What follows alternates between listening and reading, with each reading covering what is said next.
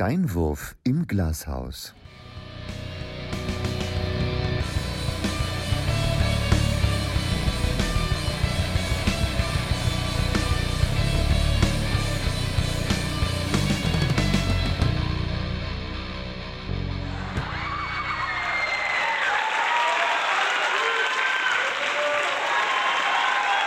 Hallo! Hallo! Dankeschön, Dankeschön, Dankeschön, Dankeschön. Hallo und herzlich willkommen zur 50. Episode von Steinwurf im Glashaus. Dankeschön, danke, ist ja gut, ist ja gut, Dankeschön. Wirklich, wir- wirklich, reicht, reicht, reicht. Ich bin Brian O'Conan und ich habe keine Ahnung, was ich hier mache, aber wir zelebrieren 50 Folgen. 50 Folgen von dieser groß äh, von, von, von dieser Podcast-Serie. Sind es 50? Waren nicht mehrere Folgen aufgeteilt oder so? Wären es noch nicht 53? Naja, okay. Äh, wir machen weiter. Wir haben eine lange, lange, lange, lange Show für euch auf die Beine gestellt. Mit wir meine ich nicht mich. Ich habe hiermit absolut gar nichts zu tun. Ich bekomme nur Geld dafür. Ich führe euch durch die gesamte Folge und damit durch 50 Episoden Podcast-Geschichte. Ja, Dankeschön. Danke. Und damit begrüße ich auch meinen allerersten Gast heute Abend auf meiner Couch. Das Gesicht, meine Damen und Herren, das Gesicht der deutschen Podcast-Szene, Mirko Pauk. Naja. Mirko Pauk, als Sie damals begonnen haben mit dem Podcast, hätten Sie damals gedacht, dass das erfolgreich wird? Ja, doch, das war mir schon von Anfang an klar. Da gab es auch nie wirklich Zweifel dran. Nachdem wir landesweit bekannt wurden, war uns eigentlich klar, dass wir sehr schnell zur Podcast-Krone greifen würden. Und ähm, das würde ich jetzt, ohne mich zu weit aus dem Fenster lehnen zu wollen, auch meinem Charisma anrechnen. Also nur meinem Charisma. Hm, Das mit der Krone, das muss ich mal kurz erwähnen für die Leute da draußen an den Radioempfängern. Das ist ja keine Metapher. Sie tragen die wirklich durchgehend? Ja, natürlich. Die habe ich mir ja schließlich auch verdient. Was äh, viele nicht wissen, ist, dass der Kampf im Podcast-Business wirklich real ist. Äh, nachdem ich die Exklusivverträge mit Spotify und Apple Podcast unterschrieben habe, bin ich direkt schnurstracks nach Köln gefahren und habe vor dem sanft und sorgfältig Studio randaliert. Dann äh, habe ich die Leute da noch mit gemischtem Hack beworfen. Einfach um zu zeigen, dass es jetzt neuen King im Business gibt. Hm, Sie reden jetzt im Singular, aber da gehört schon noch jemand zu, oder? Ja, gut, natürlich. Wenn wir jetzt unbedingt päpstlicher werden wollen als der Papst, dann sind wir wohl offiziell ein Duo. Aber seien wir mal ehrlich, Selbstgespräche lassen sich einfach richtig scheiße vermarkten und jeder Batman braucht seinen Robin. Hm, Sie haben Hildesheim mittlerweile ja den äh, Rücken gekehrt und leben in Kalifornien? Ja, das ist, das ist korrekt so. Ich pendel momentan zwischen LA und New York hauptsächlich. Ich habe in Manhattan eine Eigentumswohnung und ich bin momentan am überlegen, ob ich mir noch Ohio kaufe. Hm, ja, die Immobilienpreise sind wirklich nicht besonders hoch gerade. Ja, vor allen Dingen für mich nicht, ne? Mhm. Äh, zurück zum Podcast. Spüren Sie einen Zenit oder, oder besser gefragt, äh, der, der Steinwurf im Glashaus Podcast und Sie? Ist das eine Verbindung, die noch lange hält? Also um ganz offen zu sein, ich sehe dieses Duo eher als Bremsklotz für mich. Ja, wirklich vor allen Dingen für meinen Erfolg. Und es wird langsam Zeit, in die goldene Zukunft zu blicken und sich des wartenden Erfolgs anzunehmen, der da unweigerlich auf mich wartet und die Altlasten Altlasten sein zu lassen. Schließlich kann ich nicht immer den Heiland für minder talentierte Möchtegern-Podcaster spielen. Irgendwann, Brian, irgendwann ist es auch mal Zeit, an mich zu denken. Hm. Letzte Frage. Sie haben 2004 in einem Interview gesagt, und ich zitiere, der Film Norbit ist ein zeitloses Meisterwerk, einzig nur getoppt durch Adam Sandlers Jack und Jill. Würden Sie das heute so unterschreiben? Also ich bin ganz offen gestanden der Meinung, dass das jeder unterschreiben würde, der wie ich ein bekannter und angesehener Filmkritiker ist. Und die Kunst springt einen ja förmlich an. Wer das nicht erkennt, der gehört in meinen Augen an den Rand der Gesellschaft gestellt. Das grenzt ja an geistige Verrohung. Wer diese Filme scheiße findet, ganz im Ernst, der ist schlimmer Und als. das ist das Stichwort, liebe Zuschauer und Zuhörer. Wir haben eine großartige Show für Sie vorbereitet. Freuen Sie sich auf Gäste wie zum Beispiel Quentin Tarantino, Saoirse Ronan, Harry Potter wird hier sein. Tom Hanks, Jesus, der Landtagsabgeordnete Bernd Lünack ist zu Gast. Wir haben Musik. Okay, aus der Regie höre ich gerade, wir haben vielleicht Musik dabei. Wir freuen uns auf eine der besten Live-Performances seit dem Queens Live Aid-Konzert. Steinwurf im Glashaus live und plugged bringen euch heute die 15 besten Filme aller Zeiten. Wären es denn nicht 30? Ach, scheiß drauf.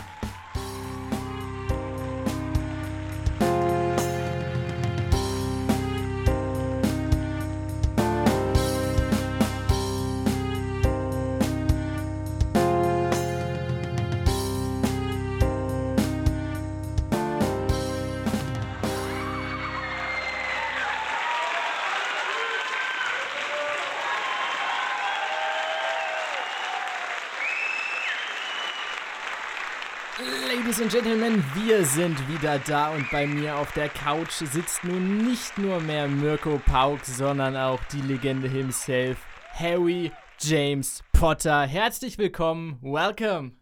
What the bloody Es ist toll hier zu sein, Brian. Du warst lange als der Chosen One unterwegs, gerade in der Web-Szene und hast dafür sogar die Aurorenlaufbahn an den Nagel gehängt. Bist du im Nachhinein glücklich darüber? I don't really understand. Ach, alles zweitrangig. Ich wollte einfach nur about. einmal hier auf der Couch sitzen. Very funny, Harry. Er ist nicht der einzige Filmstar, der heute auf unserem Sofa sitzen darf, denn gerade hat sich auch noch Starregisseur Quentin Tarantino zu uns gesellt. Mr. Tarantino, das muss ich Sie jetzt mal fragen. Wie sehr ärgert es Sie, dass Ihr Nachname klingt wie große Spinnen? Uh, I, I really like where you're heading with this question, man. So, so, so I saw this this one Japanese movie from 1937, and I got it down in my basement, and I was watching it, and I thought, well, this this spiders, they're they're really really great to, to, put in a movie. So, uh, so I was thinking, man, I, I have to do a movie with spiders. So, so, so, so I, I called Samuel L. Jackson and John Travolta, and we're we're, we're heading and uh, did, Pulp Fiction these days. But but but but spiders, man, they're, they're, this Japanese culture of movies. It's so so underrated, and I, I want to try to put it on the map, you know, you know. And I, I wanted to, to pay credit, to pay homage to to these movies. So I said, man, man, man, spiders, spiders, they're they're, they're so furry there are so many legs. I, I have to do something with it. So so we did Pulp Fiction, but but but but but I think, oh man, I, I have to do something. So so I put it in my name, and then then then I thought, man, this, this is probably not the the greatest idea I ever had, but but but but but the movies they're they're so important. So so so I think it's fine. Danke, Quentin Tarantino. Großartig, so viele Stars hier auf dem Sofa zu haben, die so tolle Dinge erzählen. Ich höre allerdings gerade in meinem Ohr, Tom Hanks musste sich backstage verabschieden, der musste wieder los. Wir machen jetzt erstmal eine Viertelstunde Pause. Hier kommen die Nachrichten. Wir sind sofort wieder da.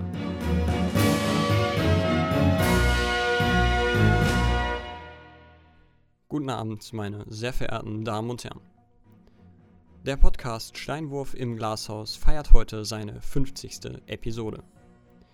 Die beliebte Reihe erfreute sich von Beginn an großer Beliebtheit. Aufgrund kreativer Differenzen stand das charismatische und erfolgreiche Duo zwischenzeitlich zweimal vor dem Aus. Dies löste eine zweitägige Staatstrauer aus. Aus wirtschaftlichen Gründen, wie die Bild und die Sun aus internen Kreisen erfuhren, gab es das überraschende und weltweit gefeierte Blitzcomeback der selbsternannten Podcast-Virtuosen. Ausschlaggebend für den erneuten Erfolg war das investigative Interview in Folge 20 mit dem niedersächsischen Landtagsabgeordneten Bernd Lünack von der SPD. Zur Feier des Jubiläums stand er erneut für ein Kurzgespräch zur Verfügung. Selten waren wir außerhalb der popkulturellen Blase unterwegs, bis auf unsere halbstündige Nazi-Debatte in Folge 24. Aber mindestens einmal konnten wir unsere politisch-inhaltliche Relevanz in andere Sphären heben, und zwar mit der Folge 20 und dem größten Gast, den wir jemals hatten. Und er ist zurück. Er ist SPDler durch und durch und sitzt im Niedersächsischen Landtag. Moin, Bernd Lünack, wie geht's? Mir geht's gut. Moin zurück. Ah, wie ist es in meinem geliebten Landtag, den ich sehr, sehr vermisse? Ähm, surreal. Ich denke, wie überall. Wir fangen langsam wieder an mit dem Parlamentsbetrieb. Das geht los, auch mit den Ausschusssitzungen. Ähm, benutzen dazu nur große Räume und äh, auch Ausschusssitzungen, die plötzlich im Plenarsaal stattfinden und mindestens zwei Plätze zwischen mir und meinen Nachbarinnen oder Nachbarn frei sind. Das fühlt sich schon total komisch an. Und mittlerweile ähm, habe ich mich immer noch nicht daran gewöhnt, dass ich Menschen, die ich besonders mag, auch gerne mal in den Arm nehmen kann zur Begrüßung. Das geht alles irgendwie gar nicht. Das ist so, ja, surreal, wie gesagt. Ich finde es komisch. Wie war da die Entwicklung? Also ich war Ende Februar für eine Woche da und da ging es, ich glaube, das war genau die Woche, in der es losging, denn in der Mitte der Woche hieß es dann plötzlich die ersten Corona-Fälle eventuell auch in Niedersachsen. Und ich meine, es gab die Vorgabe, dass sich äh, niemand mehr die Hände schütteln soll, auch im Landtag. Ein Minister ist dann reingekommen und hat alle Menschen nach und nach umarmt. Das war äh, paradox bis sehr, sehr lustig, denn die Pressetribüne ist mit großen A's und O's aufgesprungen und hat sich bei jeder Umarmung die Hände vor den Kopf geschlagen. Äh, wurdet, wurdet ihr dann dicht gemacht oder? Was heißt dicht gemacht? Ähm, als der äh, Shutdown gekommen ist, sind wir natürlich auch dicht gemacht worden, gar keine Frage. Und plötzlich äh, die Erfahrung, dass vieles auch möglich ist in äh, Video- oder ähm, äh, Konferenzen oder Online-Telefonschalten, ähm, das äh, gehörte ganz plötzlich zum Alltag mit dazu. Ähm, die Entscheidungen, die getroffen worden sind, sind größtenteils ähm, auch äh, Entscheidungen der Landesregierung gewesen dass die Legislative da ein Stück weit erstmal raus gewesen ist. Aber was ich sagen muss, was super geklappt hat, ist, dass wir Parlamentarier seitens der Landesregierung, ähm, ja, man kann schon fast sagen, halbstündlich informiert worden sind über die weitergehenden Schritte. Ähm, das ist äh, meistens ja wie in äh, WhatsApp-Gruppen passiert, äh, per E-Mails passiert und natürlich dann auch eben immer die Telefonkonferenzen. Ist übrigens stark, mit wie viel Disziplin das funktioniert. Unsere Fraktion hat 54 Abgeordnete und ähm, mit den äh, Ministern und Staatssekretären dann teilweise noch dazu und Mitarbeiterinnen und Mitarbeitern aus dem Fraktionsbüro sind da schon mal knapp 80 Leute in so einer Telefonkonferenz drin und ich muss sagen, das klappt. Von Anfang an? Ähm, ja, doch, war ziemlich, war ziemlich diszipliniert von Anfang an. Ähm, man hat sich auch schnell daran gewöhnt, äh, dass ein Tagesordnungspunkt aufgerufen wurde. Ähm, die Fraktionsvorsitzende meistens eine kurze Anmoderation gemacht hat, kurz Luft geholt hat und in der Zeit die verschiedenen Namen dann mal kurz äh, genannt wurden, wer dazu was sagen möchte. Und es ist eigentlich auch niemand ins Wort gefallen. Und so eine Stummtaste, äh, die hilft da teilweise ungemein. Einmal kann ich mich erinnern, das war witzig. Da hat ein Kollege im Wind gestanden und ähm, ja, das hat die ganze Schalte irgendwie fast gesprengt. Ja, das war, das war bei uns auch der, der Lernprozess. Also am Anfang haben Leute Spülmaschinen noch eingeräumt oder gekocht oder die Wäsche gewaschen und nach und nach hat sich dann die, die Stummtaste doch als sehr hilfreich herausgestellt. Mhm, genau. Von daher, ja. Äh, es ist faszinierend, oder? Wie man das mit dem, wie das Digitale jetzt das alles übernommen hat, nachdem man über Jahre immer gesagt hat, es ist besser, das so zu machen und digital ist ja sehr schwierig, wie schnell das doch auf einmal ging. Ja, das ist dieses Müssen. Ne? Es, es, es ging ja gar nicht anders. Wenn man nicht von ähm, Gestaltungs-, Entscheidungsprozessen abgehängt werden wollte, dann ähm, blieb einem gar nichts anderes übrig. Und ich glaube, auch selbst die größten äh, Digitalmuffel sind dann zu Digital-Junkies geworden. Ähm, was ich festgestellt habe, wir hatten ja dann relativ fix im April eine erste Sondersitzung des Landtages ähm, eintägig und ähm, ja, dass das auch mit sehr viel Disziplin stattgefunden hat und die Leute sich gefreut haben, trotz der Distanz, dass wir uns wiedergesehen haben und uns auch austauschen konnten. Und dann erinnere ich mich auch an die erste Fraktionssitzung nach Wochen wieder im Echtbetrieb, die wir im Interimsplenarsaal hatten, wo wir jetzt übrigens grundsätzlich mit der Fraktion tagen, weil eben da die Abstände gewahrt werden können. Ähm, dass, äh, ja, dass wir uns mehr Zeit zum Diskutieren nehmen. Und weil wir nicht so oft zusammenkommen in voller Stärke. Aber wenn wir dann zusammen sind, ähm, ja, dann auch jeder irgendwie von Anfang bis Ende bleibt so ziemlich. Wie läuft das im Tagesgeschäft? Du hast ja den immer noch sehr schönen Instagram-Account, den ich mir sehr gerne anschaue. Bernd Lüner, kann man auch immer folgen. Äh, und da sind dann so Bilder, wie ihr in, in der Eingangshalle steht mit Metern Abstand oder so. Also wie ist das im, im Alltag? Haben die Cafés oder die, die Cafeteria innerhalb im Landtag, hat die auf? Wie geht ihr da miteinander um? Hm, die hat äh, überhaupt nicht auf. Ähm, in der ähm, ersten Sondersitzung, meine ich, ich weiß gar nicht, ob es in der zweiten auch noch war, ähm, war noch Selbstversorgung angesagt und ich habe dann in der Tat äh, echt vergessen, mich äh, mit Nahrungsmitteln einzudecken. Ähm, Wasser habe ich Gott sei Dank im Büro noch gefunden Und ähm, ich habe dann ähm, ja immer so ein bisschen Schokolade, Gummibärchen, Keksvorrat in äh, meinen Schränken im Büro in Hannover. Davon habe ich mich dann den ganzen Tag ernährt. Ähm, beim zweiten Mal war auch der Lernprozess dann da, dass ich dann mir was zu essen eingepackt habe. Und beim dritten Mal haben wir es dann einfach so gemacht, wir haben eine Umlage gemacht und ähm, die lieben Mitarbeiterinnen und Mitarbeiter aus dem Fraktionsbüro haben uns dann vom Caterer die Tage darauf was bestellt. Und das ist auch ganz gut. Und ich denke, die Gastronomie ähm, kann es auch sehr gut gebrauchen in diesen Zeiten. Aber das ist auch witzig. Jeder einzelne Apfel ist extra eingepackt. Man fragt sich dann unter Umweltgesichtspunkten, die wir nun gerade bis zu Corona ja auch verstärkt diskutiert haben, ähm, ist das alles so richtig oder ähm, ja, wo hat das jetzt alles seine Grenzen? Findest du, dass, also klar, die Dringlichkeit ist bei Corona, na, wobei, kann man sagen, die Dringlichkeit ist bei Corona mehr gegeben? Oder ist die, also die, die Bedrohung durch den Klimawandel, ist die einfach nicht so präsent und wird deshalb jetzt eher außer Acht gelassen? Ich denke, bei dem Klimawandel wissen wir, welche äh, Medizin wir brauchen. Und äh, für Corona haben wir noch keine Medizin. Das ist die große Unbekannte. Und ähm, deswegen jetzt, in, und das merke ich jetzt auch bei den Kolleginnen und Kollegen und mir auch ganz verstärkt, ich kriege Pickel, wenn wir über Hilfsprogramme reden und einfach nur immer, ähm, es muss wieder so werden wie früher. Nee, ich finde, man muss das eine tun, ohne das andere zu lassen. Wir müssen das miteinander verknicken, verquicken, um eben die Diskussion mit aufzunehmen. Wie bringen wir äh, Umwelt- und äh, Klimaschutzaspekte in die Diskussion, das, wenn ich es mal platt sagen darf, Wiederaufbaus wieder mit rein. Mhm. Wie geht das zusammen? Aber gerade jetzt, wenn jeder Apfel einzeln verpackt ist, ich war neulich im Autokino, da bekommt man aus Hygienegründen dann die Plastikflasche Cola auch nochmal in einer extra Plastiktüte, wo man sich dann doch denkt, äh, hat das jetzt gerade Sinn oder müsste es vielleicht dann eine ähm, Lösung geben, die mhm. beide Krisen löst? Mhm. Mhm. Johannes, beim zweiten Mal waren die Äpfel auch noch in äh, Zellophan eingeschlagen und äh, beim dritten Mal gab es, ich kenne das noch aus meiner Schulzeit, äh, diese kleinen Butterbrotbeutel aus Papier. Geht auch. Das, ich liebe den Landtag. Da, da hat der Landtag ja. wieder gepunktet. Danke. Ja, Thüringen erlaubt bald Babys im Landtag. Hast du davon gelesen? Ähm, nein, aber ich glaube, wir sind der erste Landtag, der eine eigene Kinderkrippe hat. Eigen Dürfen die ins Plenum? Ähm, ich habe mal in der letzten, meiner ersten Legislaturperiode neben einer Kollegin gesessen, die ähm, während äh, der Legislatur ein Baby bekommen hat und sie jetzt natürlich nicht mit ins Plenum genommen, aber sie hat ein Büro ganz nah am Plenum bekommen und ist dann zwischendurch rausgegangen, um das Baby auch zu versorgen. Und bei Ausschusssitzungen hat man da auch darauf Rücksicht genommen, dass es eben einen Raum gab, wenn ihr Mann, der in Elternzeit gegangen ist, ähm, dann mit dem Baby dabei sein konnte. Okay, das scheint auch eine Variante zu sein. Also in Thüringen dürfen jetzt, glaube ich, Babys äh, bis zu einem Jahr Alters reingenommen werden, solange sie nicht äh, den, den Verlauf stören. Mhm. Und das war jetzt nach einem ganz langen Prozess so eine ganz große Entscheidung. Mhm.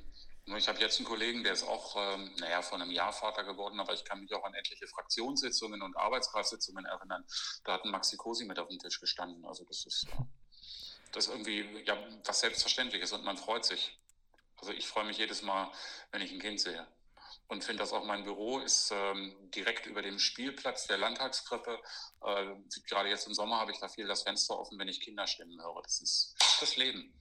Es ist ungemein gut für die Stimmung, auch in der Redaktion bei uns, wenn mhm. man ein Kind zu Besuch ist. Also mhm. selbst die griesgrämigsten, wir haben natürlich keine griesgrämigen Leute bei uns, aber selbst die haben sofort ein Lächeln auf dem Gesicht, wenn da so ein kleines ja. Kind rumtapert und sich die Sachen anschaut.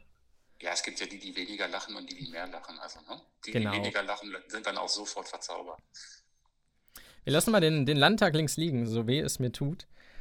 Oha. Wobei doch nicht ganz. Wie fandest du Folge 20 damals? Äh, ganz ehrlich, vom. vom Nein, äh, äh, ich fand das bombastisch und ich habe mich den Abend ja auch bei euch äh, pudelwohl gefühlt. Und ähm, wir hatten ja vorher das Zeitlimit abgesprochen, als das zu Ende war. Habe ich gedacht, wie? Noch gerade erst angefangen. Nee, es hat, hat irre viel Spaß gemacht. Das klingt jetzt überhaupt nicht abgesprochen. Nein, ähm. es war auch nicht abgesprochen. Gibt es, worauf ich hinaus wollte? Hm, also das ist ja, das ist ja kein Presseinterview hier in der Form. Das muss man ja auch mal sagen. Außer du willst jetzt doch sagen, dass du zum Bürgermeister dich wählen oder aufstellen lassen willst? Nee, ähm, aber Okay. sollte das jemals in diesem Leben noch passieren, ähm, dann denke ich, wäre das ein Format, über das ich das verkünden könnte. Na, guck mal. Das wollte ich hören. Ich wollte darauf hinaus, ähm, ob es im Landtag oder generell bei Politikern wie das Medientraining aussieht. Also habt ihr Seminare, wo ihr quasi auf Interviewfragen geschult werdet? Nein. aha. Ich hatte das große Glück, ich war ähm, äh, in meiner Zeit, bevor ich in den Landtag kam, Geschäftsführer der SPD-Kreistagsfraktion und da hat man hin und wieder natürlich auch mit Presse zu tun.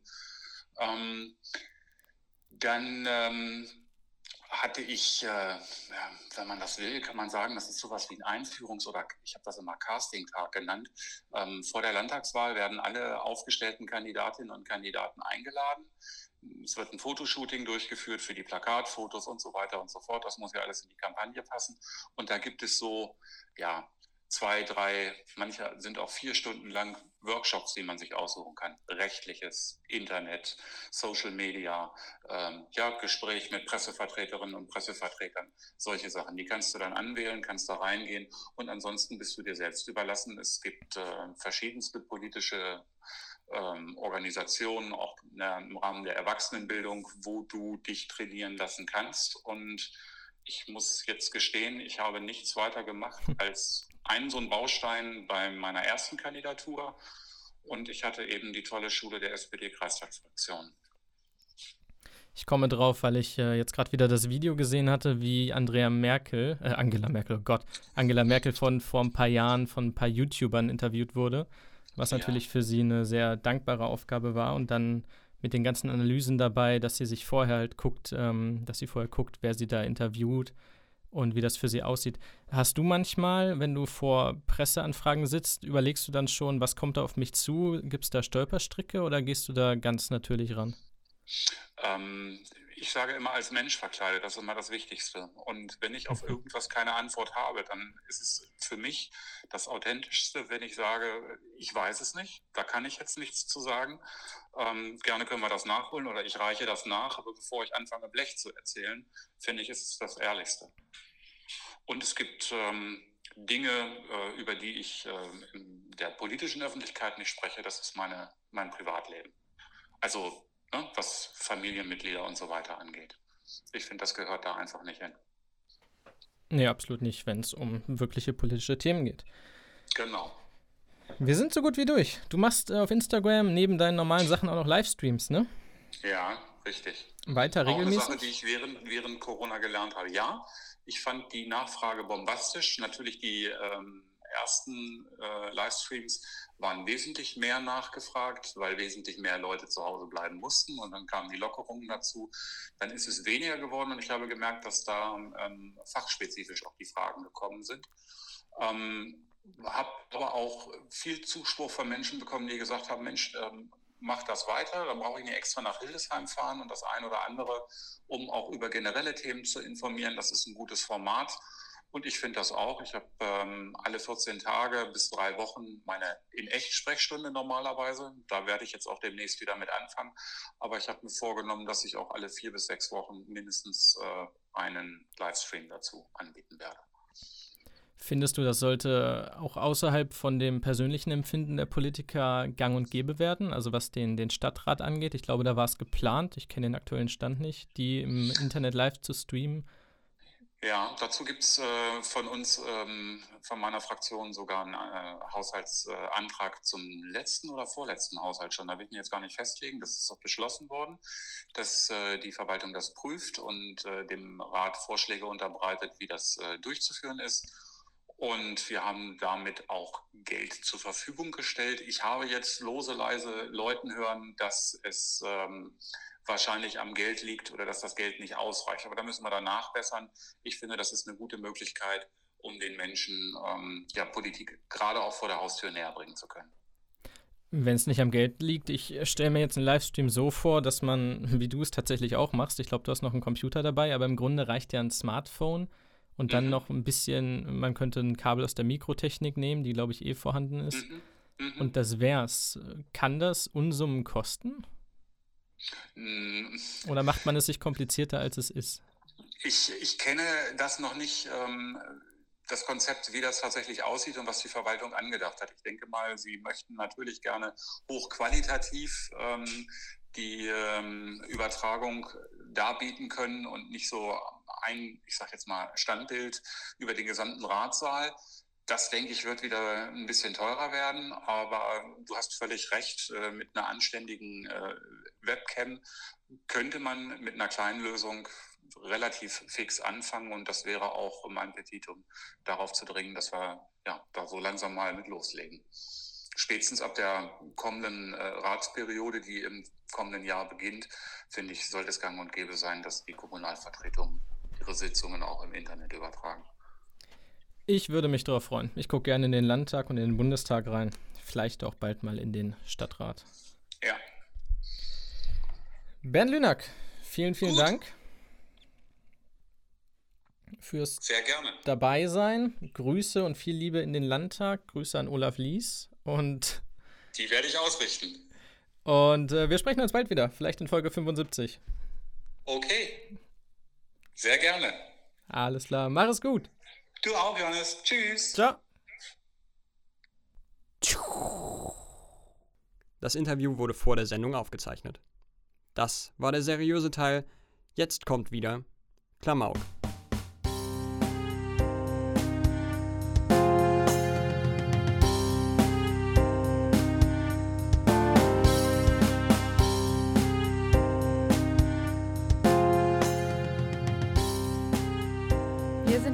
Drauf in 3, 2, 1 und bitte.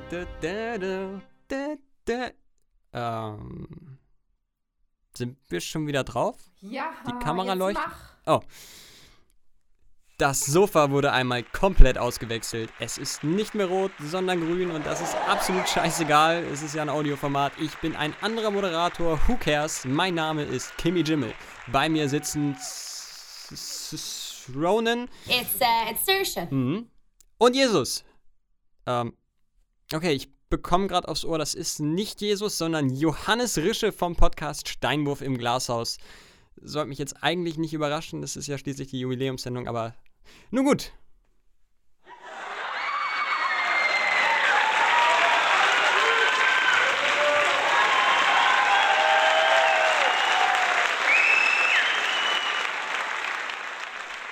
Herr Rische, wir hatten vorhin schon Ihren Kollegen Herrn Pauk zu Gast. Sie beide haben es aber abgelehnt, gemeinsam hier zu sitzen. Was war der Grund dafür? Hm. Ja, Herr, Herr äh, Jimmel. Sehen Sie, der Herr Pauk fliegt gerne mit seinen verpesteten Flugmaschinen herum oder fährt mit dem Feuerrost durch die Gegend, aber das ist nicht meins. Ich fühle das nicht. Das ist nicht real. Meine vom Dalai Lama persönlich ausgebildeten Mönche ziehen mich in einer goldenen Kutsche durch die Lande. Die Mönche ziehen die Kutsche? Ja, ja mit, mit Willenskraft. Ich selber glaube nicht an körperliche Arbeit. Nun gut. Der Herr Pauk sieht sich selbst ja als König der Podcast-Szene. Würden Mhm. Sie dem so zustimmen? Herr, Herr Jimmel, wissen Sie, schon damals waren auch die Könige immer jemandem unterstellt. Und zwar Gott. Und Sie sehen sich selbst als diesen Gott. Das ist die Frage, was, was ist denn ein Gott für Sie, Herr Jimmel? Ich glaube, dass ich als Metakünstler auf einer anderen Ebene existiere, Dinge anders wahrnehme und sie verarbeiten kann und den Menschen, den anderen Menschen ein leuchtendes Vorbild bin. Wenn das für Sie ein Gott ist, Herr Jimmel, dann ja, dann bin ich wohl ein Gott. Nun gut. Im Gegensatz zu Ihrem Partner haben Sie Hildesheim aber nie verlassen. Zunächst einmal würde ich sehr darum bitten, nicht immer mit meinem Geschäftspartner Mirko Pauk in eine Beziehung gesetzt zu werden. Ja, mein Körper residiert in Hildesheim, aber nicht mein Geist. Ich äh, lebe dort draußen, wo Menschen und Kultur zu Hause sind. Ich wandele durch die Straßen Singapurs, spüre die Grashalme auf den Wiesen Grönlands, streife durch die Wüsten Perus und ergötze mich am Mount Rushmore. Fun Fact: Wussten Sie, dass das eigentlich viermal Putin sein sollte? Habe ich auf RT Deutsch gelesen. Ich glaube eigentlich nicht, dass das Nun genau. gut, ähm, Herr Rische. Was wird denn die nahe Zukunft für Sie bringen?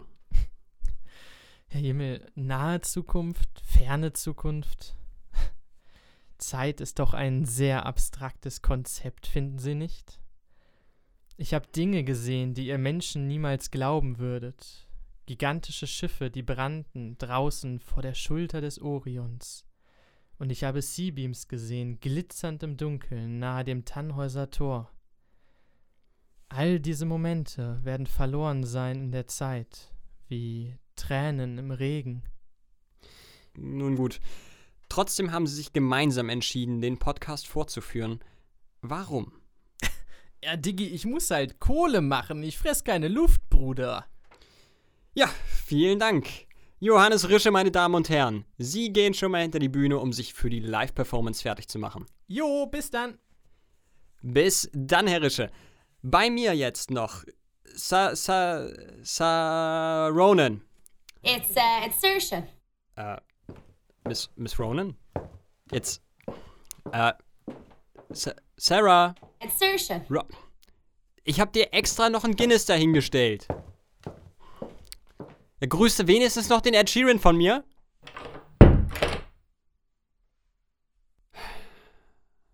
Ja. Dann kommen wir nun zum, zum Highlight. Echt jetzt? Leute. Kommen wir nun zum Highlight des Abends. Und zwar der einzig wahren, großartigen, fantastischen, spektakulären, einzigartigen letzten Topliste dieser 50 Folgen. Meine Damen und Herren, hier sind die beiden Männer, auf die sie den ganzen Abend gewartet. Nein, komm, auf den sie das ganze Leben schon gewartet haben. König Pauk und Metakünstlerische mit den 15 besten Filmen aller Zeiten. Ladies and Gentlemen, Steinwurf, im Glashaus.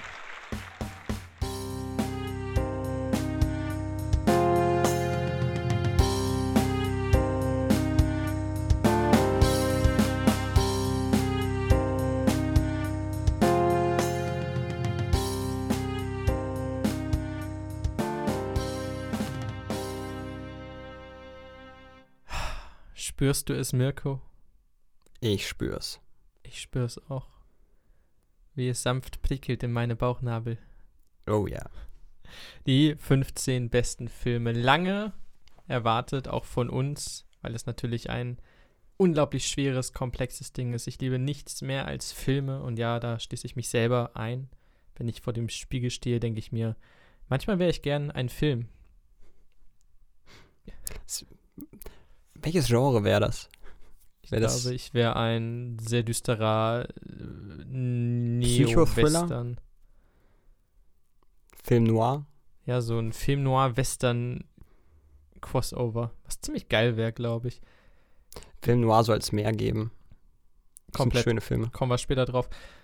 Ähm, wir haben die Top 15 Filme unserer Ansicht nach zusammengefasst. Auch ihr da draußen seid herzlich eingeladen, bei dieser speziellen Topliste auf jeden Fall mitzudiskutieren, denn es ist wirklich, wirklich wichtig. Natürlich ist so eine Abfolge von Lieblingsfilmen ständig in Bewegung. Man hat Zeiten, in denen man die Dinge eher mag, dann kommen neue Filme raus, man schätzt alte wieder, nachdem man sie gesehen hat, man kann sie neu kennenlernen. Das gibt es natürlich, das gibt es auch bei uns.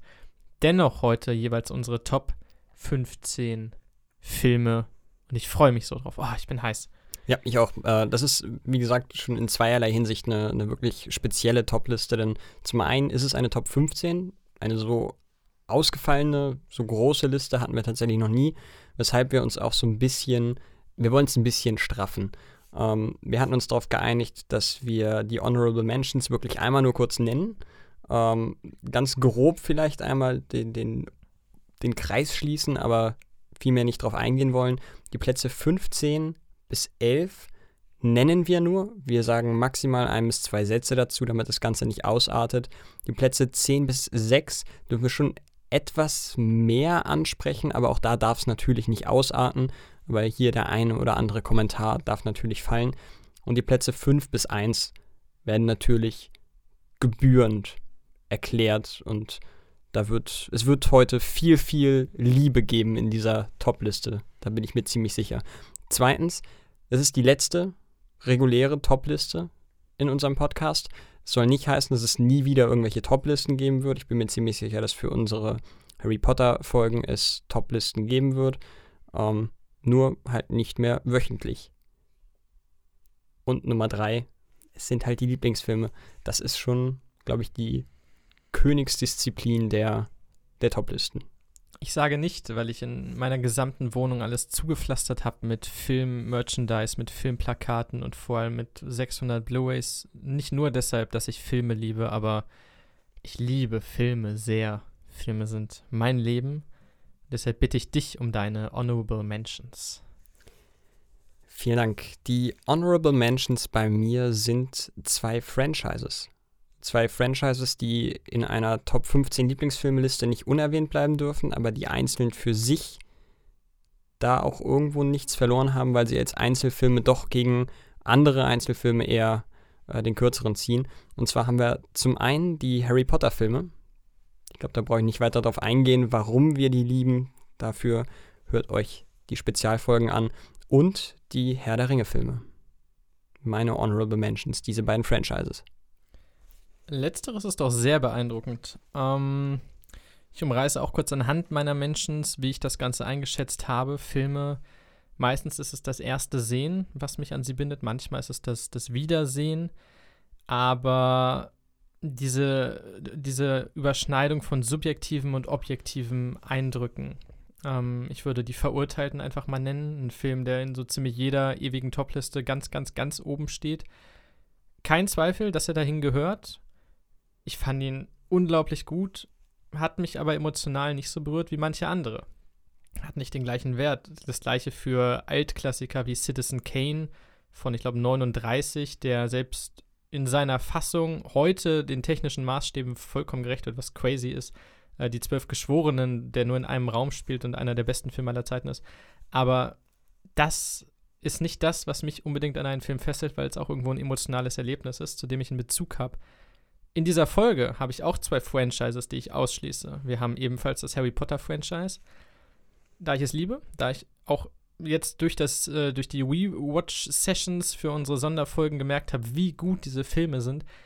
Allerdings im Einzelnen, dann, wie du gesagt hast, kommen sie nicht gegen andere Einzelfilme an. Äh, da macht es halt das Franchise tatsächlich aus. Selbiges, überraschenderweise bei Star Wars ist mir aufgefallen. Star Wars ist nicht in meiner Top 15. Wir haben ich glaube, nichts hat mich im Leben so sehr geprägt wie Star Wars, was äh, Film-Franchises angeht, was Filme generell angeht. Ich liebe alles, ich kenne alles, ich habe hunderte Bücher darüber gelesen, ich kenne alles. Wir haben mit Vader den wahrscheinlich ikonischsten Bösewicht aller Zeiten.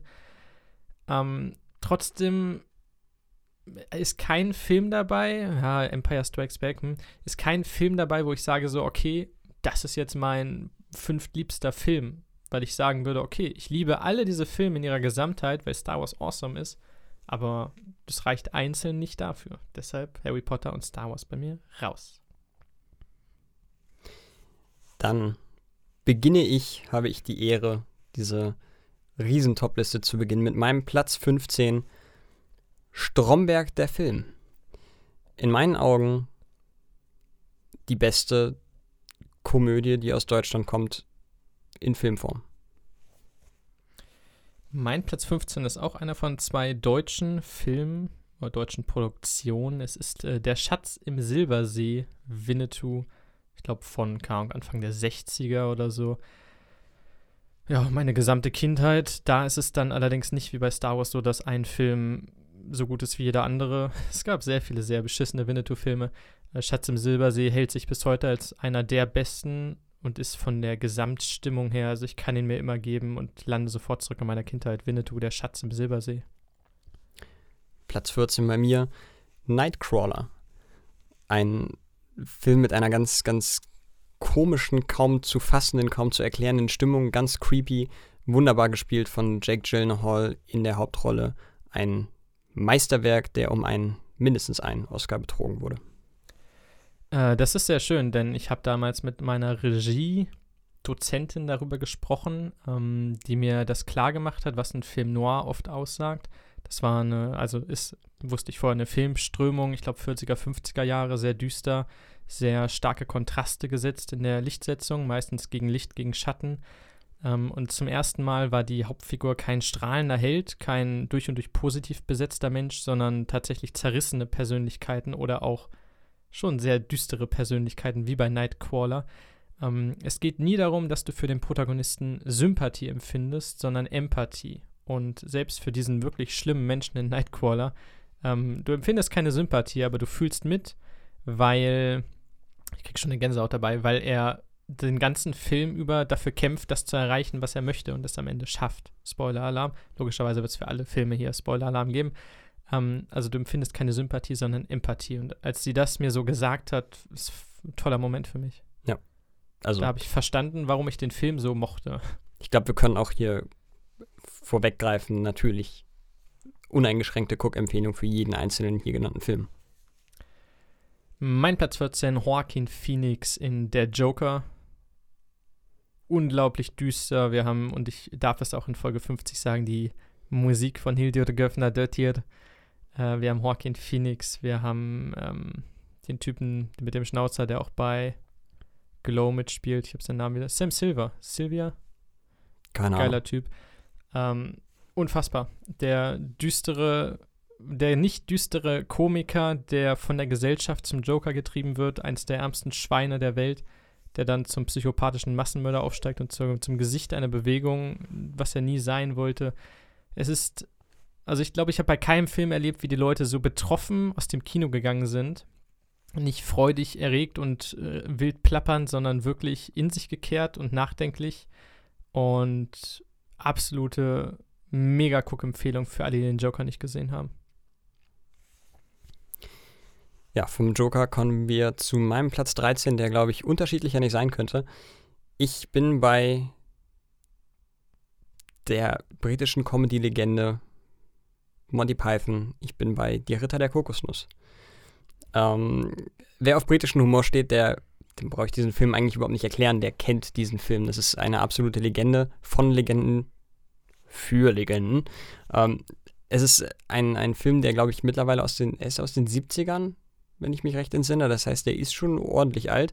Er ist aber trotzdem gut gealtert, weil sie auch damals schon äh, auf, auf Effekte gesetzt haben für, für, für, für Comedy, die auch heute noch ziehen und die überhaupt nicht altbacken wirken, sondern einfach immer noch witzig.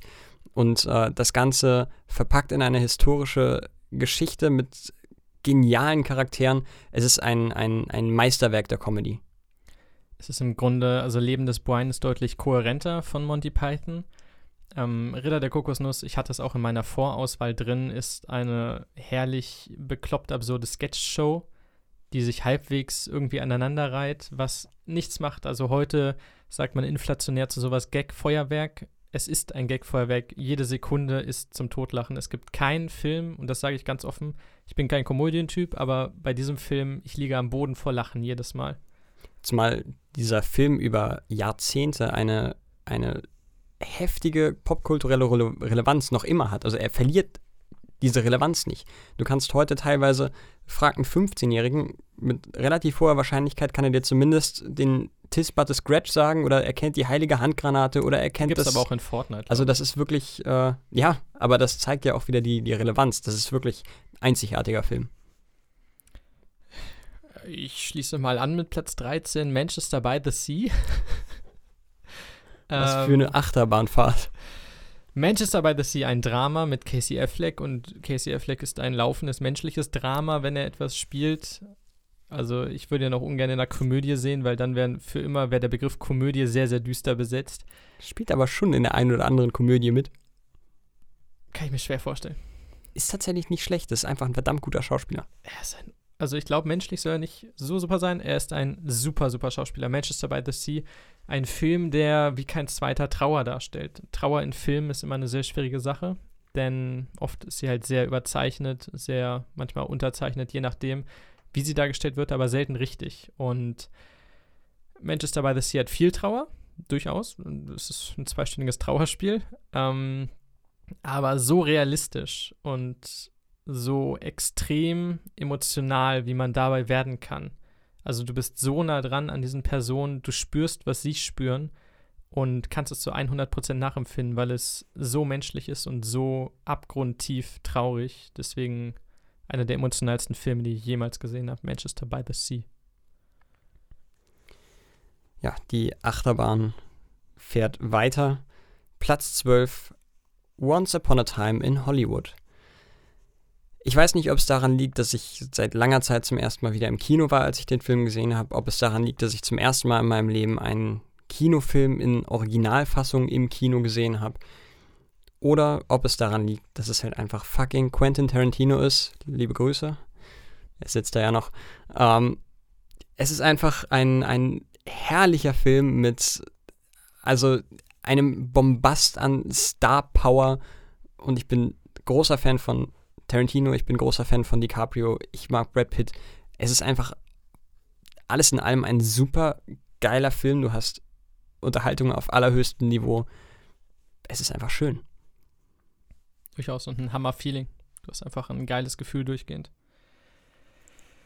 Mein Platz 12 ist Black Swan, den ich erst vor relativ kurzer Zeit gesehen habe. Wir gehen also weiter in die Richtung. Ähm, wir gehen erstmal in die Welt des Ballett. Das glaube ich eh, puh, äh, möchte ich ungern drinstecken, so was man darüber hört. Eine extrem erdrückende Welt des Leistungszwangs, des äh, wenigen Spaßes und der absoluten Disziplin, die selten honoriert wird. Black Swan von Natalie Portman hat auch einen Oscar bekommen, kurz nach 2010, glaube ich. Ein, ein Künstlerdrama, ich habe es immer mit dem Joker verglichen. Es gibt die Balletttänzerin, die natürlich zu Tchaikovskis Schwanensee, einem unglaublich schönen klassischen Stück von Tchaikovsky, äh, tanzt, das große Ballettstück. Und sie schwingt sich auf zum Hauptschwan des Stückes, muss dabei aber den weißen und den schwarzen Schwan spielen. Der schwarze ist der emotionale, wild entfesselte.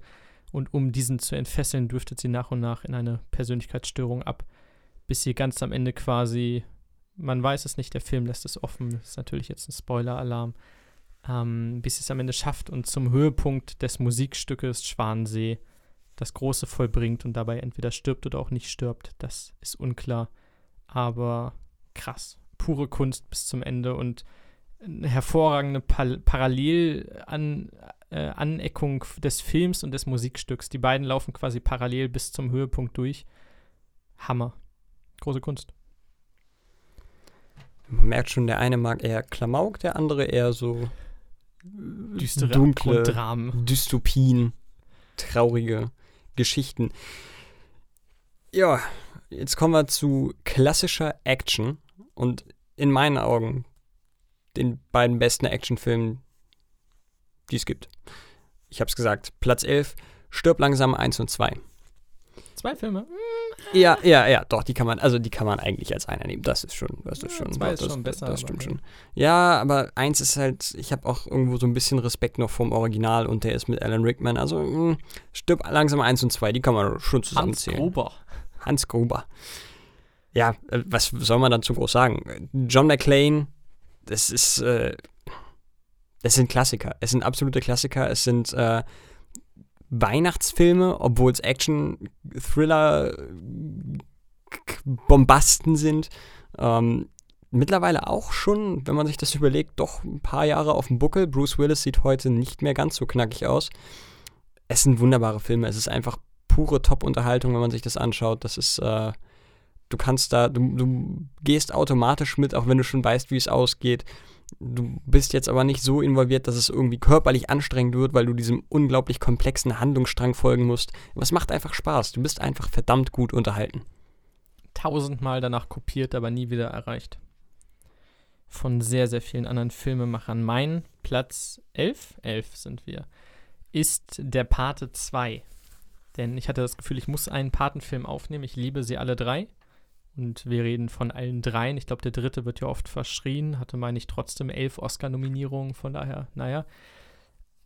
Der Pate 2 ist der, der absolute Peak, glaube ich, des damaligen, äh, der damaligen Filmbranche, hat alles auf neue Sphären gehoben.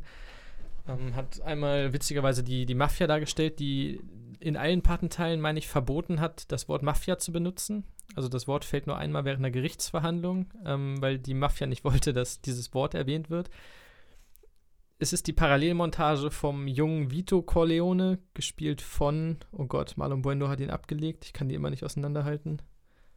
Oh Gott, ja, jetzt, jetzt komme ich natürlich wieder absolute Film-Noob daher, ist mir auch völlig egal. Und Michael Corleone in der Gegenwart, Parallelmontage. Ah, diese Musik, die Orange, die immer irgendwo rumliegt, die Mafia-Geschäfte. Also jeden, der der Pate nicht gesehen hat, sei wärmstens ans Her Herz gelegt, das zu tun. Denn äh, ich glaube, keine Filme haben zu jener Zeit das Kino derart geprägt und damit schließe ich auch Star Wars ein, was relativ kurz danach kam, ähm, wie das. Denn was storymäßig in der Pate passiert, wie das zusammengesetzt wurde, äh, das gab es nicht und das gab es auch danach mindestens 10, 15 Jahre nicht so extravagant, das alles zusammenzupuzzeln. Von daher tiefstes Mafia-Drama, großartig von vorne bis hinten. Wahrscheinlich objektiv auch mit der beste Film aller Zeiten, mit einem der besten Enden aller Zeiten. Das glaube ich auch immer so rangiert auf jeden Fall irgendwo immer um die Top 3 rum. Meine ich auch. Keine Top 3, sondern in den Top 10 sind wir jetzt und mein Platz 10 ist der Film Seven. Sieben zu Deutsch. Ich spiele mal kurz Google. Ähm, ist ein Psychothriller, wenn ich da nicht falsch liege, mit äh, Film-Noir-Einflüssen, mit gewissen Horror-Einflüssen. Ein Film, der, den ich so bislang kein zweites Mal gesehen habe. Der hat eine, eine unglaublich spannende, mitreißende Story, die zuweilen einen wirklich anwidert mit einem, ich werde ihn jetzt nicht spoilern, mit einem der schockierendsten, krassesten Plot-Twists der Filmgeschichte. Okay. Wunderbarer Film. Ja, gerade noch der Nachtrag. Natürlich sind es Al Pacino und Robert De Niro. Die haben aber auch ähnliche Namen. Meine Güte. Ja, Regt euch wieder ab. Das stimmt. Der Pate ist cool. Mein Platz 10 ist der einzig südkoreanische Film auf meiner Liste. Es ist natürlich, sag es, Parasite. Parasite. Hast du ihn gesehen? Nein, noch nicht. Crazy. Ähm, es ist schwierig danach zu sagen, der ist nicht auf meiner Top 15 Liste, denn ich habe selten einen buchstäblich so guten Film gesehen, der natürlich viel thematisiert, was südkoreanische Oberschicht, Unterschicht angeht, Motive reinarbeitet. Das gesamte Haus ist ein Motiv, die Treppen, die Kamerafahrten, die Kamera steht im Grunde nie still, die Darsteller und es ist südkoreanisch. Ähm, es ist kein amerikanischer Film. Schön, dass der Oscar auch für den besten normalen Film, nicht nur den fremdsprachigen Film, an Parasite ging. Ich glaube, Donald Trump hat noch irgendwas Rassistisches getwittert danach. Das ist eigentlich der letzte, der letzte Ritterschlag. Schon, ja. Äh, damit, damit hast du es endgültig geschafft. Parasite, also bitte, bitte, bitte, wer ihn nicht gesehen hat, ein absolutes Meisterwerk. Also unglaublich, was da geschaffen wurde. Und Horror. Ich habe manchmal noch Albträume. Aber erst am Ende. Es dürftet irgendwann sehr stark ab. Aber der Strudel nimmt dich wunderbar mit. Oh, Parasite. Da kommen wir jetzt, glaube ich, zu meiner ersten Überraschung und zu, glaube ich, auch einer der größten Überraschungen. Mein Platz 9 ist der fast schon Low-Budget-Horrorfilm You Are Next. You Are Next ist ein eigentlich ein, ein fast ein 0815 Horrorfilm. Ich bin kein großer Horrorfilm-Fan. Zum einen, weil mir die meisten zu trashig sind und weil sie immer auf den gleichen Tropes aufbauen. Und auch Your Next erfindet das Rad nicht neu, aber das, was sie machen, machen sie verdammt gut. Du hast den klassischen, das klassische Setup, du hast ein altes Haus, wo eine Familie drin hockt, du hast drei Psycho-Killer, die mit Masken durch die Gegend laufen und diese ganze Familie so ein bisschen dezimieren wollen. Grund kennen wir noch nicht. Wir wissen eigentlich gar nichts. Wir wissen nur, dass das so langsam passiert und das ist unangenehm. Und während sich diese drei, während der Film fortläuft, mal einzelne Familienmitglieder wegsnacken, verstehst du so langsam die Beziehungen untereinander. Du hast mehrere Pärchen von diesem alten äh, Elternpaar, was da äh, ist, die, die irgendwie ganz oberflächliche Beziehungen erst miteinander haben. Und dann merkst du, dass die doch ein bisschen verflochtener sind. Und es bildet sich auf einmal eine Verschwörung da drin, die du vorher nicht hast kommen sehen. Und es ist, es ist so wunderbar gemacht, du wirst wirklich überrascht, äh, dann kommen da auf einmal auch Comedy-Elemente rein, wo du dir denkst, warum muss ich darüber gerade lachen? Das ist ein Horrorfilm, ich habe mir gerade in die Hose geschissen und jetzt muss ich hier lachen, weil das wirklich witzig ist. Und im nächsten Moment wirst du wieder geschockt und, und krallst deine Finger in den Sessel, weil du dir denkst, ach du Scheiße, was passiert jetzt? Und bis zum Ende mit wirklich mit der letzten Szene immer noch für eine Überraschung gut. Wunderbarer Film. Wirklich unterbewertet. You're next. Mein Platz 9 und ich drifte ab ins Superhelden-Genre ist Logan, der letzte Wolverine-Film mit Hugh Jackman. Ich liebe Superheldenfilme. Ich gestehe ein, dass die meisten absolute Mainstream-Kacke sind, halt Standard-Action-Blockbuster aller Marvel, muss man sagen. Das hat Marvel im besten aller Sinne perfektioniert. Die Formel, äh, das Rezept dafür haben sie. Es ist aber alles kein Logan. Äh, Logan nimmt einen beliebten Charakter mit einem noch viel beliebteren Schauspieler, der die Rolle über fast 20 Jahre gespielt hat, baut eine der legendärsten Comic-Serien aller Zeiten ein, Old Man Logan, der gealterte Wolverine, der Selbstheilungskräfte hat, die allerdings nicht mehr so gut wirken, sodass er zwar große Schmerzen erleidet, aber nicht wirklich daran sterben kann. Und baut das ein in einen so emotionalen, fast Film Noir-artigen Film, der ihm ein fantastisches Finale beschert. Er muss dann die kleine Wolverine-Frau, quasi ein Mädchen, das ähnliche Kräfte wie er hat und auch so herangezüchtet wurde im Labor, beschützen. Und die haben eine Art Roadtrip durch das ganze Land mit einem sehr stark gealterten Charles Xavier, dem Mann mit dem mächtigsten telepathischen Gehirn der Welt, der unter Demenz leidet und deswegen krasse Schübe hat und alles um ihn herum töten kann es ist sehr, sehr düster für, ein Comic, für eine Comic-Verfilmung, aber wirklich, wirklich emotional und stark gemacht. Und äh, natürlich rufen in jedem Jahr die Leute, dass ihre Comic-Verfilmungen bei den Oscars gesnappt wurden. Aber bei Logan ist das absolut der Fall, denn er hätte auf jeden Fall zwei, drei Nominierungen mehr verdient gehabt. Ich glaube, eine hat er bekommen fürs beste Drehbuch, fürs beste Adaptierte. Ja, von demenzkranken Meisterhirn zu meinem Platz 8. Erneut britische Comedy. Ey, Überraschung. Äh, diesmal, glaube ich, ein, ich glaube, der kontroverseste Film auf meiner Liste. Nicht kontrovers, weil manche ihn gut oder manche ihn schlecht finden, sondern das Thema ist doch sehr kontrovers. Ähm, ich bin bei Four Lions.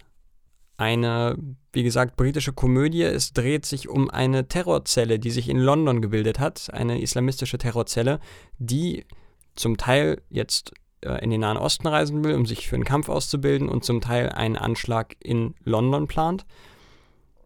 Problem ist, die sind scheiße blöd. Die kriegen es halt wirklich nicht gebacken. So, und das, was sie gebacken kriegen, naja, eigentlich auch nicht. Es ist unfassbar makaberer Humor aber er ist super gut gemacht. Du hast die, die Darsteller, die zum Teil mittlerweile in Hollywood äh, Fuß gefasst haben. Du hast äh, ein, ein, ein Comedy-Ground, der so in einem großen Film noch nicht betreten wurde. Nicht in dieser Art und Weise. Und, und es kommen da auf einmal komplett neue Gedanken. Du hast dann zum Beispiel einen nochmal speziell dümmeren Terroristen aus dieser, äh, aus dieser Gruppe, der auf einmal ankommt und sagt, naja, wie machen wir es, wieso machen wir es nicht wie im Ersten Weltkrieg? Wir züchten halt einfach so Selbstmordattentäter-Tauben. Er ist halt blöd. Die kriegen das leider nicht so gebacken und er jagt sich halt selbst in die Luft. Doof gelaufen. Es ist einfach, dieser, dieser ganze Film ist so unfassbar witzig und am Ende, ich möchte das zumindest ein bisschen spoilern, gibt es sogar noch einen Triple-A-Schauspieler, der da noch nicht ganz so groß war wie heute, der äh, sich selbst da quasi mit reinwirft in diese Gruppe äh, als Polizist. Benedict Cumberbatch. Der spielt da nämlich mit. Four Lions, wunder, wunder, wunderbarer Film. Wirklich lustig. Bisschen harter Tobak zum Teil, aber wirklich witzig. Wir kommen zu einer anderen großen Liebe in meinem Leben, nämlich Batman. Auch da musste ich mich natürlich entscheiden, aber die Entscheidung fiel nicht wirklich schwer. Es ist äh, der Zeichentrickfilm Batman The Dark Knight Returns bekannt, also basiert natürlich auf dem Comic von, lass mich nicht lügen, Frank Miller aus dem Jahr, boah, Mitte der 70er irgendwann. Batman war bis dahin eher durch Adam West bekannt, also als campy, tanzender, lustige Sprüche klopfender Typ in einem grauen Strampelanzug. Zauberstäbe erhoben für Adam West. Großartiger Mensch. Frank Miller hat das nicht so gesehen er hat ihn ein bisschen anders dargestellt und es war der erste, es war im Prinzip der Grundstein auch für die Dark Knight-Trilogie, die ja in den 2000er Jahren folgte und vielfach preisgekrönt wurde. Sein Batman in diesem großen Dreiteiler von Dark Knight Returns ist extrem düster angelegt, ist ein sehr stark gealterter Batman, der seine Karriere eigentlich an den Nagel gehängt hat. Ähm, es sind drei Teile gegliedert und jetzt ein ganz leichtes Spoiler, natürlich nicht das Finale. Im ersten Teil begegnet der Two-Face, Harvey Dent, der geheilt wurde, dessen Gesicht wiederhergestellt wurde und der sich aber damit konfrontiert sieht, dass er nicht weiß, wer er ist, ähm, dass er Persönlichkeitsstörung hat, natürlich, aber jetzt in einem anderen Sinne, denn er sucht nach seiner Identität und das ist das Spiegelbild von Batman, der seine Maske wieder aufsetzt und auch nicht weiß, bin ich das noch, bin ich das nicht mehr, habe ich mich verändert.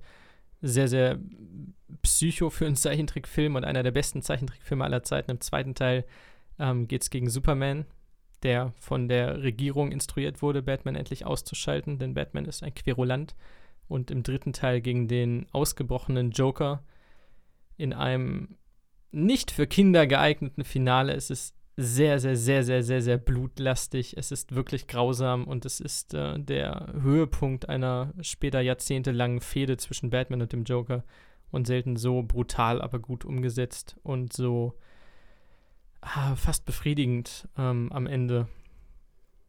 Dark Knight Returns jedem nur zu empfehlen, der Batman in irgendeiner Form mag oder mal gemocht hat, denn dadurch findet man seine Liebe bestimmt wieder. Hammer. Uiuiui. Das war jetzt aber auch eine Überraschung. Kommen wir zu meinem Platz 7. Der heißt In Bruges, zu Deutsch Brügge sehen und sterben. Ist auch kein Film, der jetzt wirklich die gute Laune versprüht. Wir haben Colin Farrell, wir haben den Schauspieler von Mad Eye Moody, mir fällt sein Name gerade leider nicht Brandon ein. Gleason. Brandon Gleason. Und wir haben den wunderbaren Schauspieler von Voldemort, dessen Namen ich auch gerade nicht im Kopf habe. Äh, Ralph Fiennes. Ralph Fiennes, genau. Ach, der ist wirklich überall gut. Ist verboten gut, der Typ. ich glaube, der kann gar nicht schlecht sein. Ich glaube es wirklich auch nicht. Ähm, diese drei sind zeitversetzt in Brügge und äh, du weißt anfangs nicht so wirklich, was deren Auftrag ist, was ist jetzt deren Plan.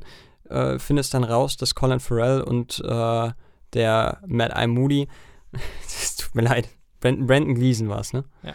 Dass äh, Colin und Brandon äh, Auftragskiller sind und ähm, Voldemort ist deren Auftraggeber. Der hat allerdings nur eine einzige Regel. Es dürfen niemals Kinder zu Schaden kommen. Wenn doch, wird derjenige, der dafür verantwortlich ist, getötet. Ist jetzt leider passiert bei deren letzten Auftrag. Einer von den beiden muss dran glauben. Es ist ein ganz, ganz, ganz spannender Film mit äh, seelischen Abgründen, ähm, der dich in ein Gefühlschaos schießt, mit ganz bösen, tiefgreifenden, traurigen Themen äh, hantiert, das aber in Perfektion schafft.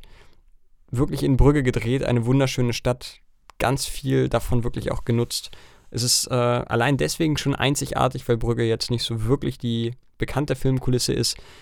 Wunderbar. Sie haben wirklich mal versucht, neue Wege zu beschreiten. Das haben sie damit auch perfekt geschafft. Toller Film. Mein Platz 7 ist äh, meine letzte deutsche Produktion. Es ist 303, 303. Auf Instagram kann man das, glaube ich, von vor ein paar Wochen noch nachlesen. Ein Film, den ich innerhalb von wenigen Wochen dreimal gesehen habe, was nie passiert in meinem Leben.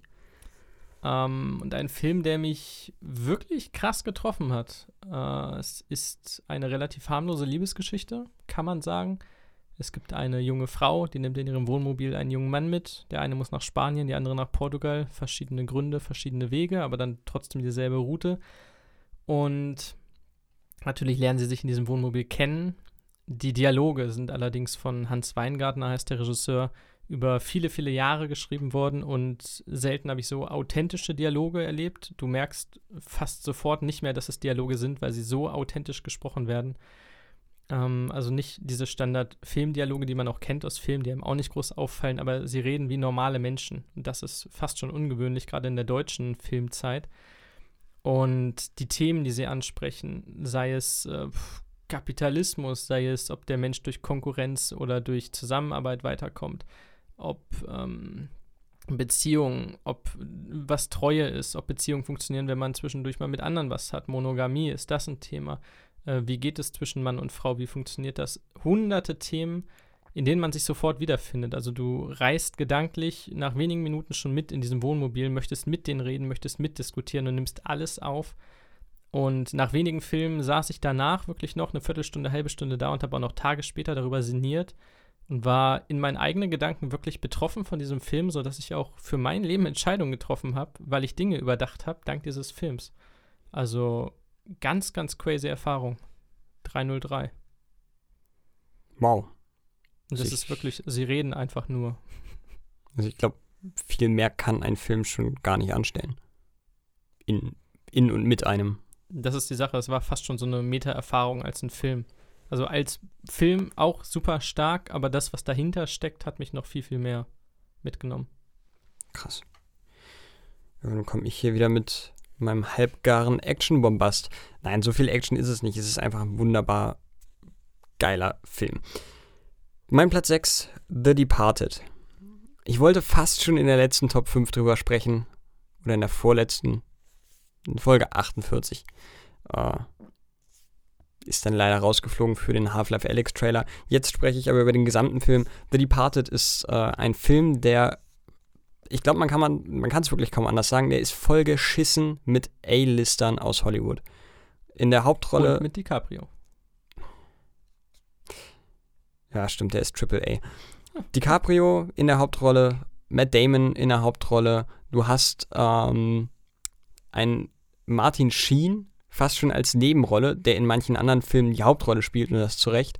Du hast, ähm, nee, Joe Pesci hast du nicht, aber du hast, äh, du hast auf jeden Fall riesen viele Leute da. Das ist, äh, ist der Hammer. Alec Baldwin spielt irgendeinen Nebencharakter, der mal auftaucht, der kriegt ganze Serien hinterhergeworfen. Es ist echt der Hammer. Ähm, DiCaprio, Vera Farmiga, kenn ich. Matt Damon, Mark Wahlberg, Jack Nicholson, what the fuck? stimmt, ja. Martin Sheen, Way Winstone. Oh, David O'Hara. Ist Und auch dabei. Regie Alec geführt hat Baldwin Martin Scorsese. hat auch seine Tochter mitspielen lassen. Oh, Vetternwirtschaft. Es ist, äh, es ist ein Scorsese mit der Genialität seiner ganzen Mafia-Filme. Ja, auch da geht es um Mafia, aber das Ganze ist nicht. Es ist quasi in der aktuellen Zeit und das, das bringt da nochmal einen neuen Spin rein.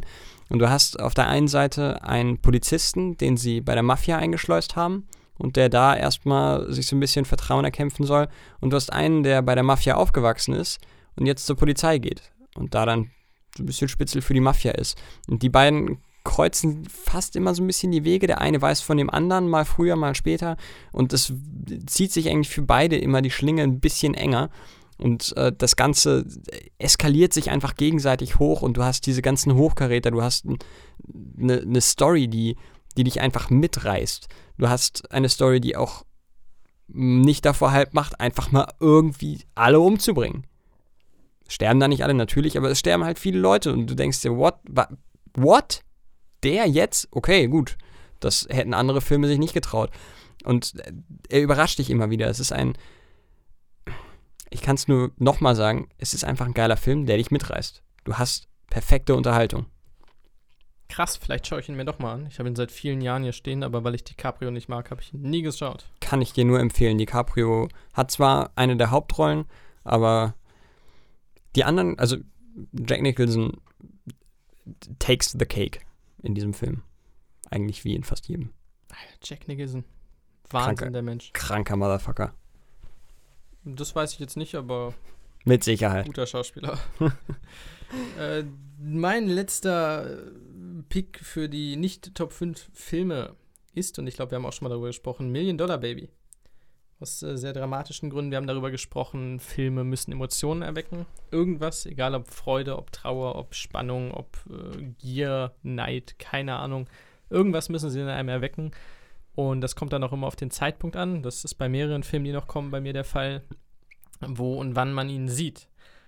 Und The Million Dollar Baby, ein, also wer es nicht weiß, ein, ein Boxerfilm ähm, mit einer jungen Dame. Hilary Swank spielt sie.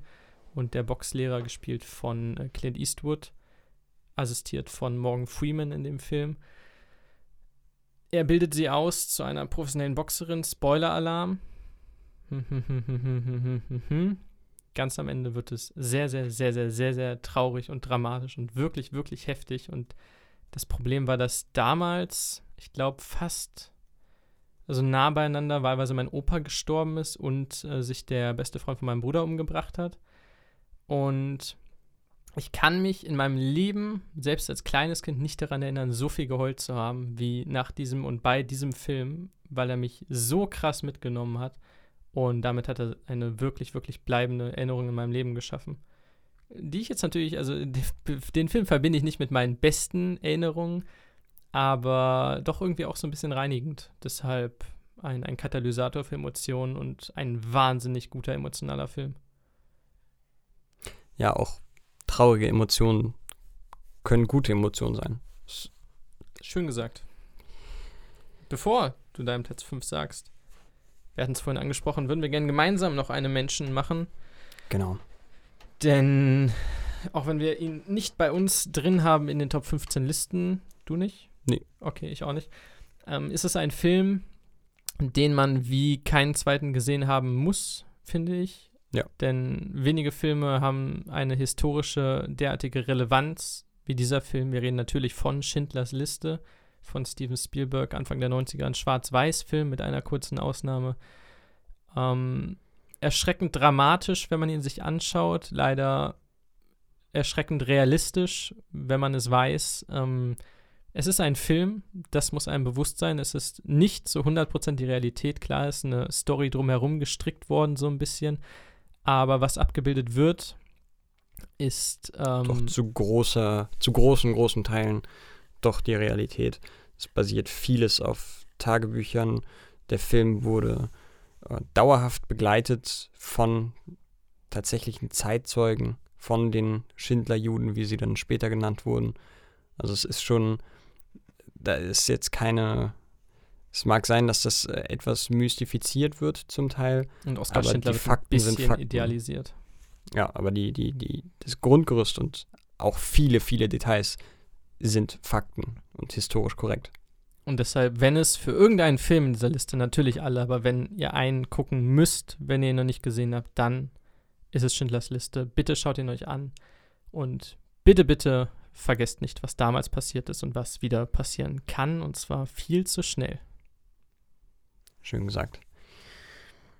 Dann kommen wir jetzt in die Top 5 und ich bin bei einem Film, der auf der einen Seite schon so ein bisschen was Comedyhaftes hat und auf der anderen Seite kaum weiter von Comedy entfernt sein könnte. Auch über diesen Film haben wir im Zuge des Podcasts schon gesprochen. Ich glaube, über jeden einzelnen, der jetzt noch kommt. Ich rede von It's Kind of a Funny Story.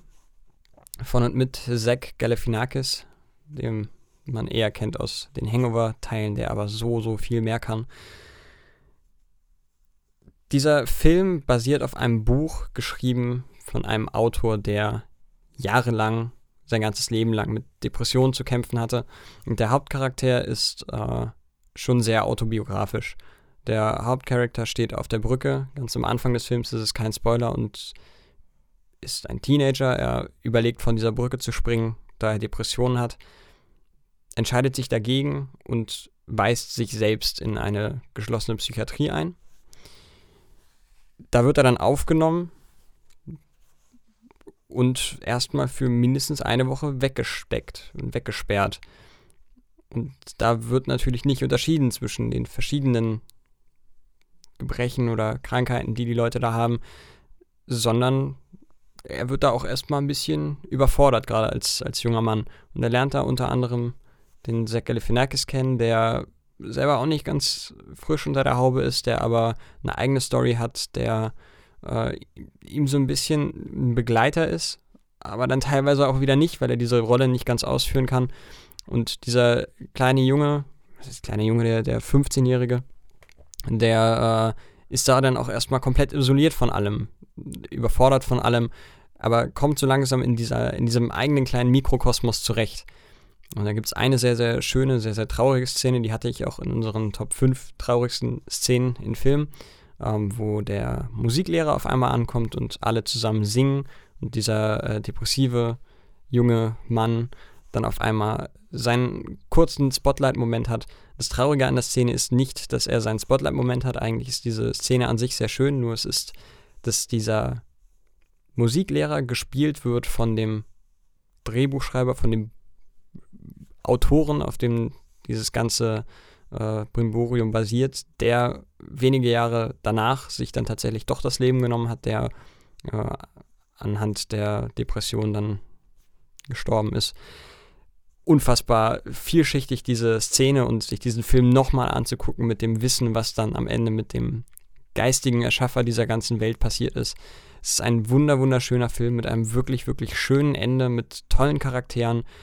Das ist kein Film, den man sich anguckt äh, an einem Sonntagnachmittag, wenn man mal abschalten will, und gute Laune haben will. Aber es ist wirklich ein Film, der die, die Krankheit, Depression, die, wie ich befürchte, in nächster Zeit eher schlimmer als besser wird in unserer Gesellschaft, die wird da so unfassbar gut eingefangen. Das ist so eine offene, ehrliche Darstellung dieser Krankheit mit all ihren Facetten und all ihren Problemen und dem einen oder anderen Vorteil oder zumindest psychologischen wichtigen Einsichten, die man dadurch bekommt, wie ich das in keinem anderen Film bislang je gesehen habe. Wirklich, wirklich krasser Film. It's kind of a funny story. Jetzt bin ich sogar selber ein bisschen getriggert. Wir kommen zu dem Platz 5. Ich muss mich richtig hinsetzen. Denn es wird, es wird auch schön jetzt teilweise, liebe Freunde. Ich hab, ich hab Bock. Wir reden von einem Film, den du äh, kategorisch ausgeschlossen hast aus dieser Top 15. Wir reden von Der Herr der Ringe, die zwei Türme. Und hier, das ist meine einzige Einschränkung von meiner eigenen Regel. Ich wollte keine Filme reinbringen, wo ich dann andere aus dem Franchise, die ähnlich gut sind, rausschmeißen muss. Ich wollte aber trotzdem so viele verschiedene Filme wie möglich aufnehmen, um ihnen Ehrerbietung zu erweisen. Der Herr der Ringe, zwischendurch ertappe ich mich manchmal bei dem Gedanken, dass ich sage, hm, ja, also es ist halt der Herr der Ringe, ne, es ist halt Fantasy, ist das so gut. Du hörst drei Klänge dieser Musik und es ist unfassbar gut. Man kann sagen, auch objektiv fast mit den meisten Oscars, ich glaube das Franchise mit den meisten Oscars. Mittlerweile, ja doch, doch, doch, ich glaube schon. Marvel bekommt nicht so viele. Nee, stimmt. Nee, das stimmt. Doch, ich glaube immer noch. Und das sind nur drei Filme. Ähm, es sind mit die besten Filme aller Zeiten. Sie dauern jeweils über drei Stunden in der Extended Edition. Die zwei Türme hat mich immer besonders gecatcht, denn ich glaube, bis heute, Game of Thrones hat es hier und da probiert. Für mich ist die Schlacht um Helms Klamm unerreicht, was die Tragweite und die Epik angeht. Klar, äh, Battle of the Bastards zum Beispiel, alles super, aber nichts kommt an die Schlacht von Helms Klamm ran. An die Elben, die kurz davor zur Verstärkung kommen. Haldir war weitgehend mein Lieblingscharakter immer, der Elb, der die Elben, die zur Verstärkung kommen, anführt. Mit äh, dem, ich glaube, Host of the Elder heißt der, der Soundtrack dazu, dieses epische Elben Elbenchor-Lied, die da hochgehen, dann postieren sie sich, dann kommen die Uruks an und ähm, ich glaube, Kino geht nicht größer. Äh, es geht wirklich nicht größer und es geht nicht so echt. Sie haben Helmsklamm fast komplett nachgebaut, wo du heutzutage einfach in ein Studio gehen würdest und so ein bisschen CGI drum machst. Den Scheiß gab es wirklich. Sie haben es danach wieder abgebaut, aber den gab es wirklich. Und ja, in Hobbit war viel CGI. Ich liebe Hobbit trotzdem sehr. Aber die meisten Effekte, abgesehen von zwei oder dreien aus Herr der Ringe, sind auch heute 20 Jahre später kein Stück gealtert sondern sind einfach perfekt. Und deshalb äh, der Herr der Ringe, die zwei Türme stellvertretend für alle drei Teile. Denn auch wenn man lange nicht reingeguckt hat, sobald Frodo Gandalf auf dem Wagen in die Arme springt, bist du zu 100% drin und jedem sei mal wieder ein schöner Sonntag empfohlen, wo man sich morgens um 11 oder 10 hinsetzt und abends um 8 den Fernseher wieder ausmacht und dazwischen die drei Herr der Ringe Teile gesehen hat. Einfach versunken ist in eine der schönsten Welten, die es in der Fiktion gibt. Dem gibt es eigentlich nichts hinzuzufügen, außer dass ich nochmal separat betonen möchte, dass Helms Klamm mit Abstand die beste Schlacht ist, die es je in Film und Fernsehen zu sehen gab.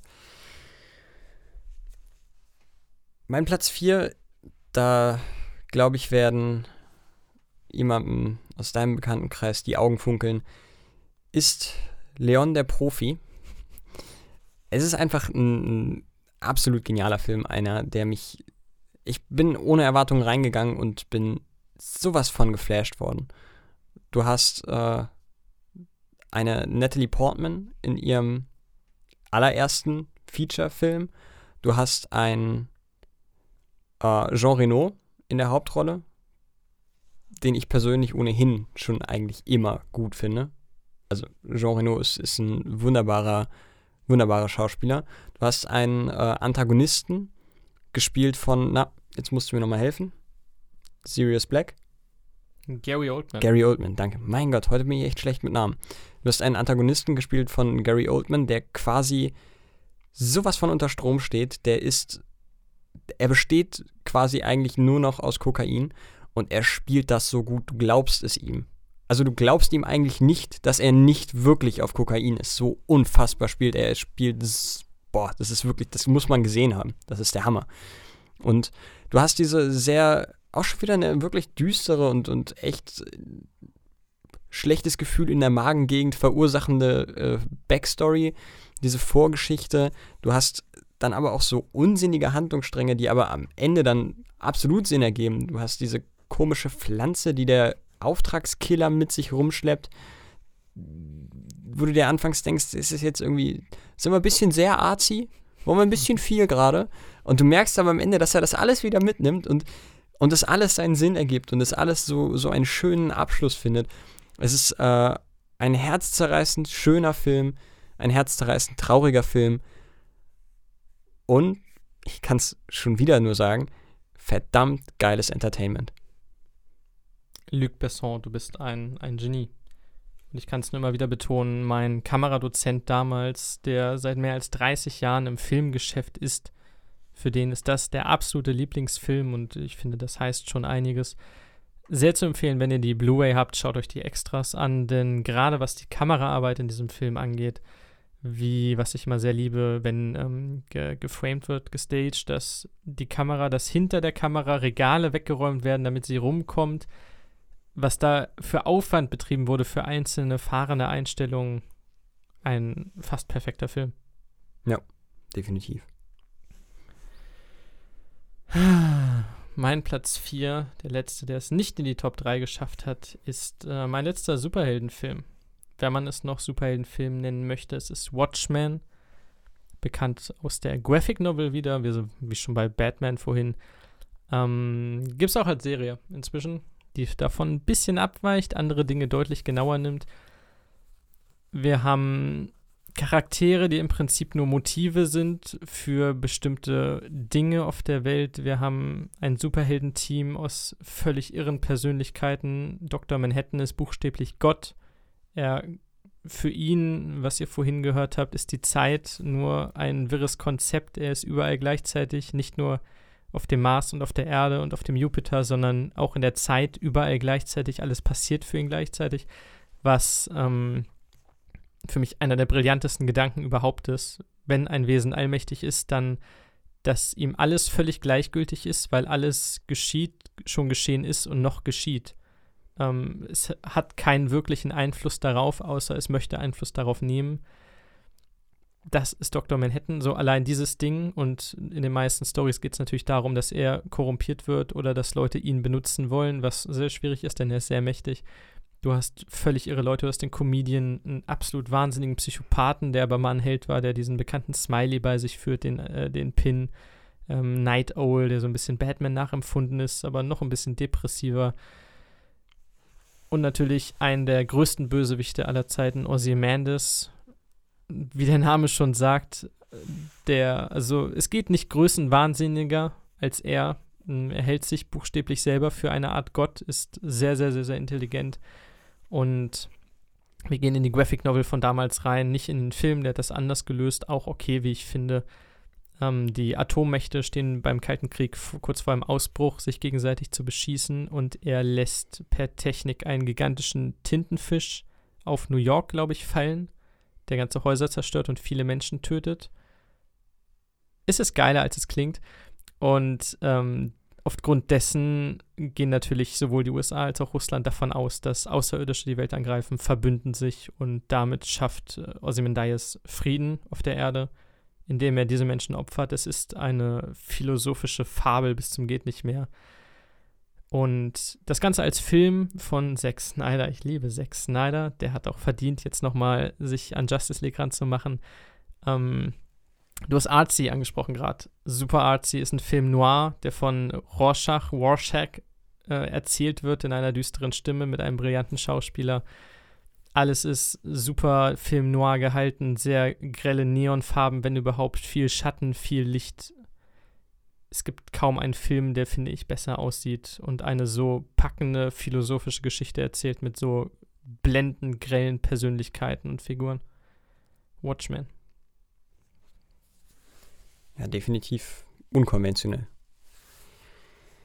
So, nun betreten wir die heiligen Hallen der Top 3. Jetzt wird spannend. Mein dritter Platz. Und wie kann es anders sein? Es muss natürlich in den Top 3 eine britische Komödie zu finden sein. Wir haben vor zwei Wochen schon drüber gesprochen. Ich bin bei Hot Fuzz.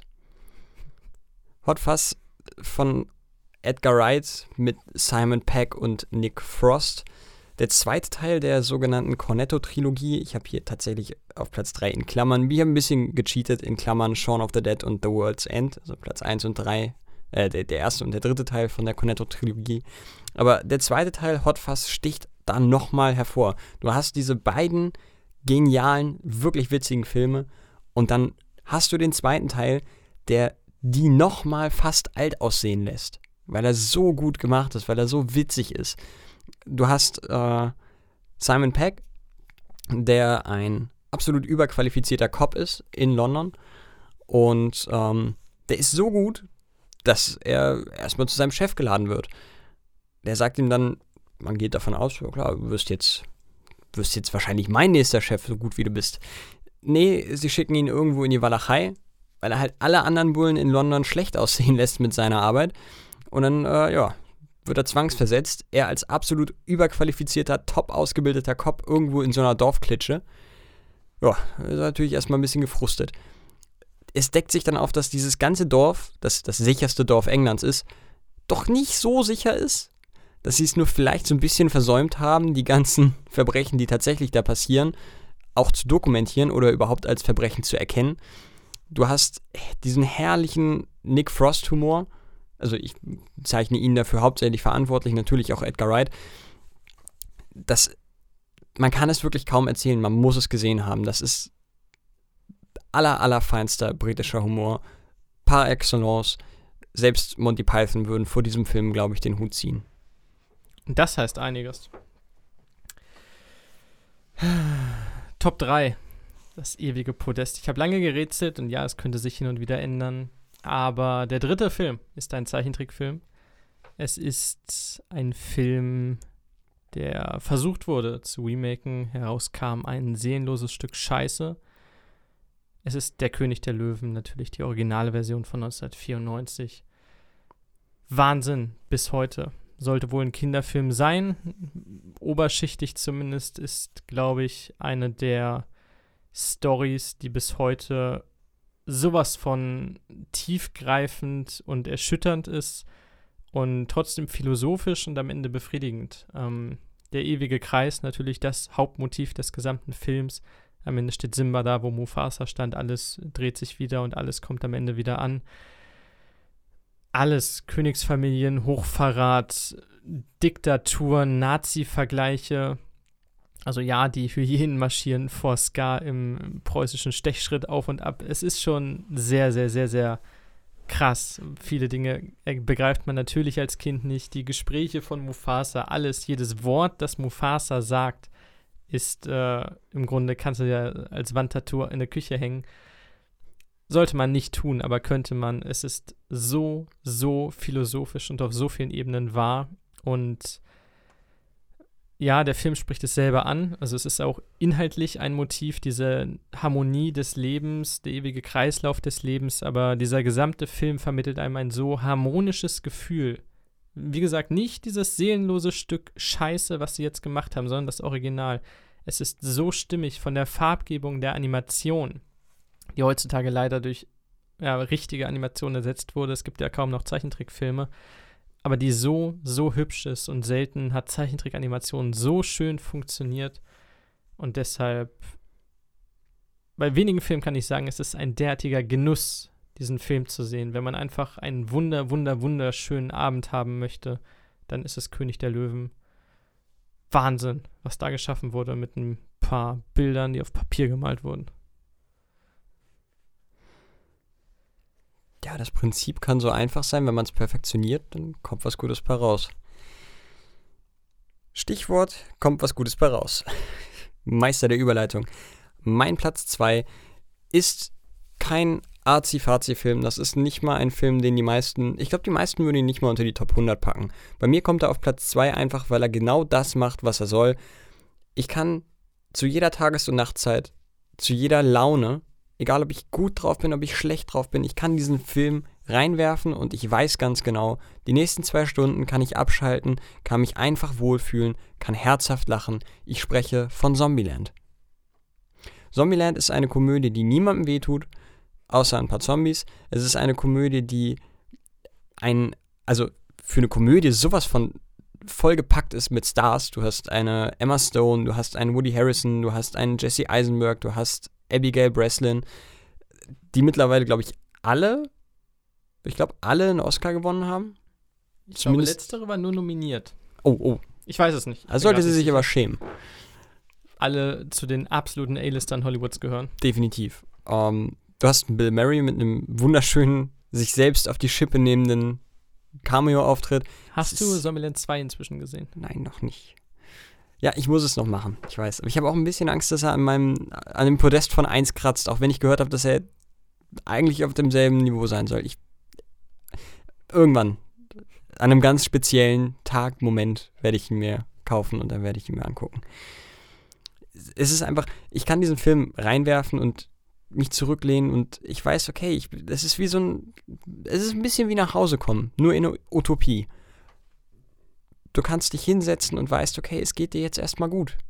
Alles andere kannst du ausblenden, du hast diesen schönen Film, der nimmt dich an die Hand, sagt, komm, ey, wir haben jetzt zwei Stunden eine schöne Zeit, wir haben hier, hier streuen wir eine Prise Humor rein, hier noch eine größere Prise Humor, hier ein bisschen Zombie hören, da noch eine kleine Liebesgeschichte, die am Ende auch ein Happy End hat, oh, Spoiler. Es ist einfach schön. Du hast ganz beschissene Welt, aber den vier Charakteren, die dir am Herzen liegen, minus Bill Murray, denen geht's am Ende gut und darum geht's. Wunderschöner Film. Darum kann es gehen, darum muss es aber nicht gehen. Wahrlich nicht, nicht bei meinen Lieblingsfilmen. Wobei auch davon viel gegeben ist. Ich glaube, wer diesen Podcast schon lange verfolgt, kann die letzten beiden bei mir mitsprechen. Wir reden von Platz 2, 3, 2, 1. La La Land. Wahnsinn.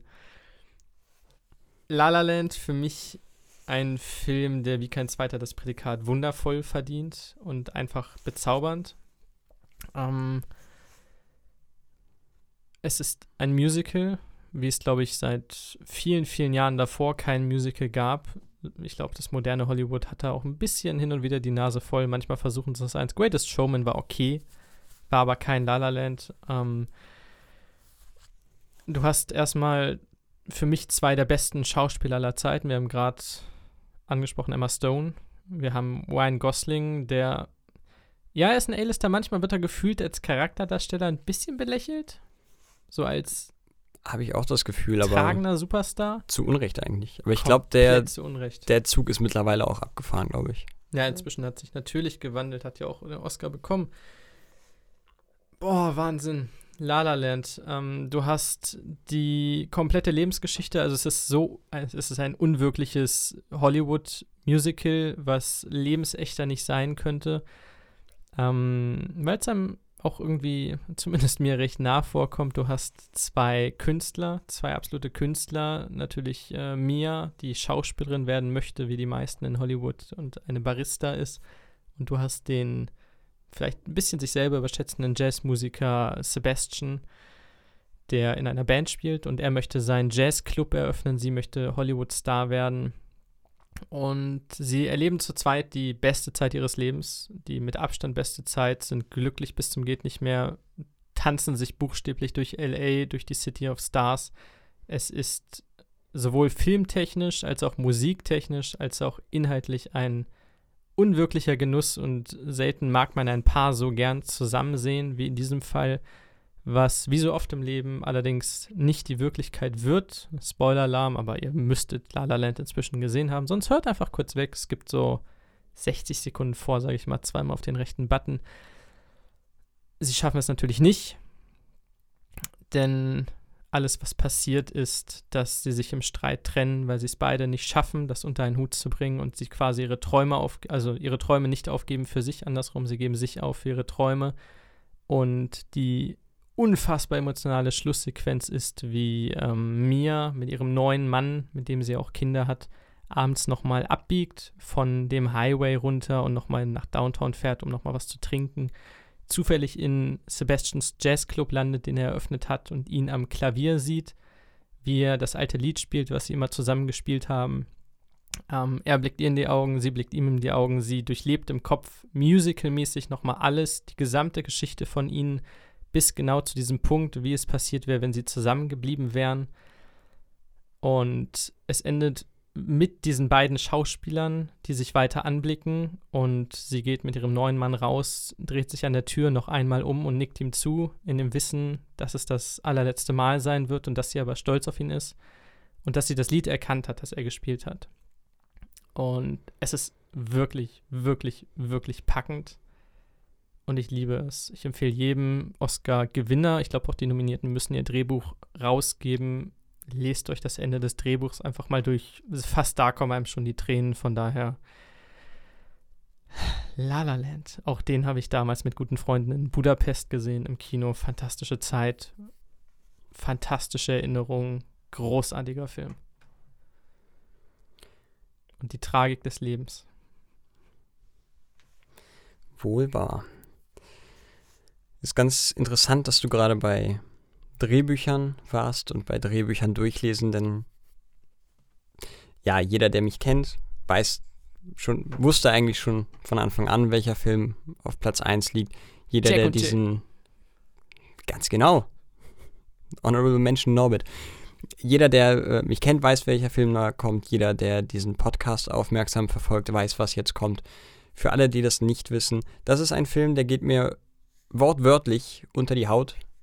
Ich habe einen der wichtigsten Charaktere, trage ich immer mit mir auf meiner rechten Wade, groß als Tattoo.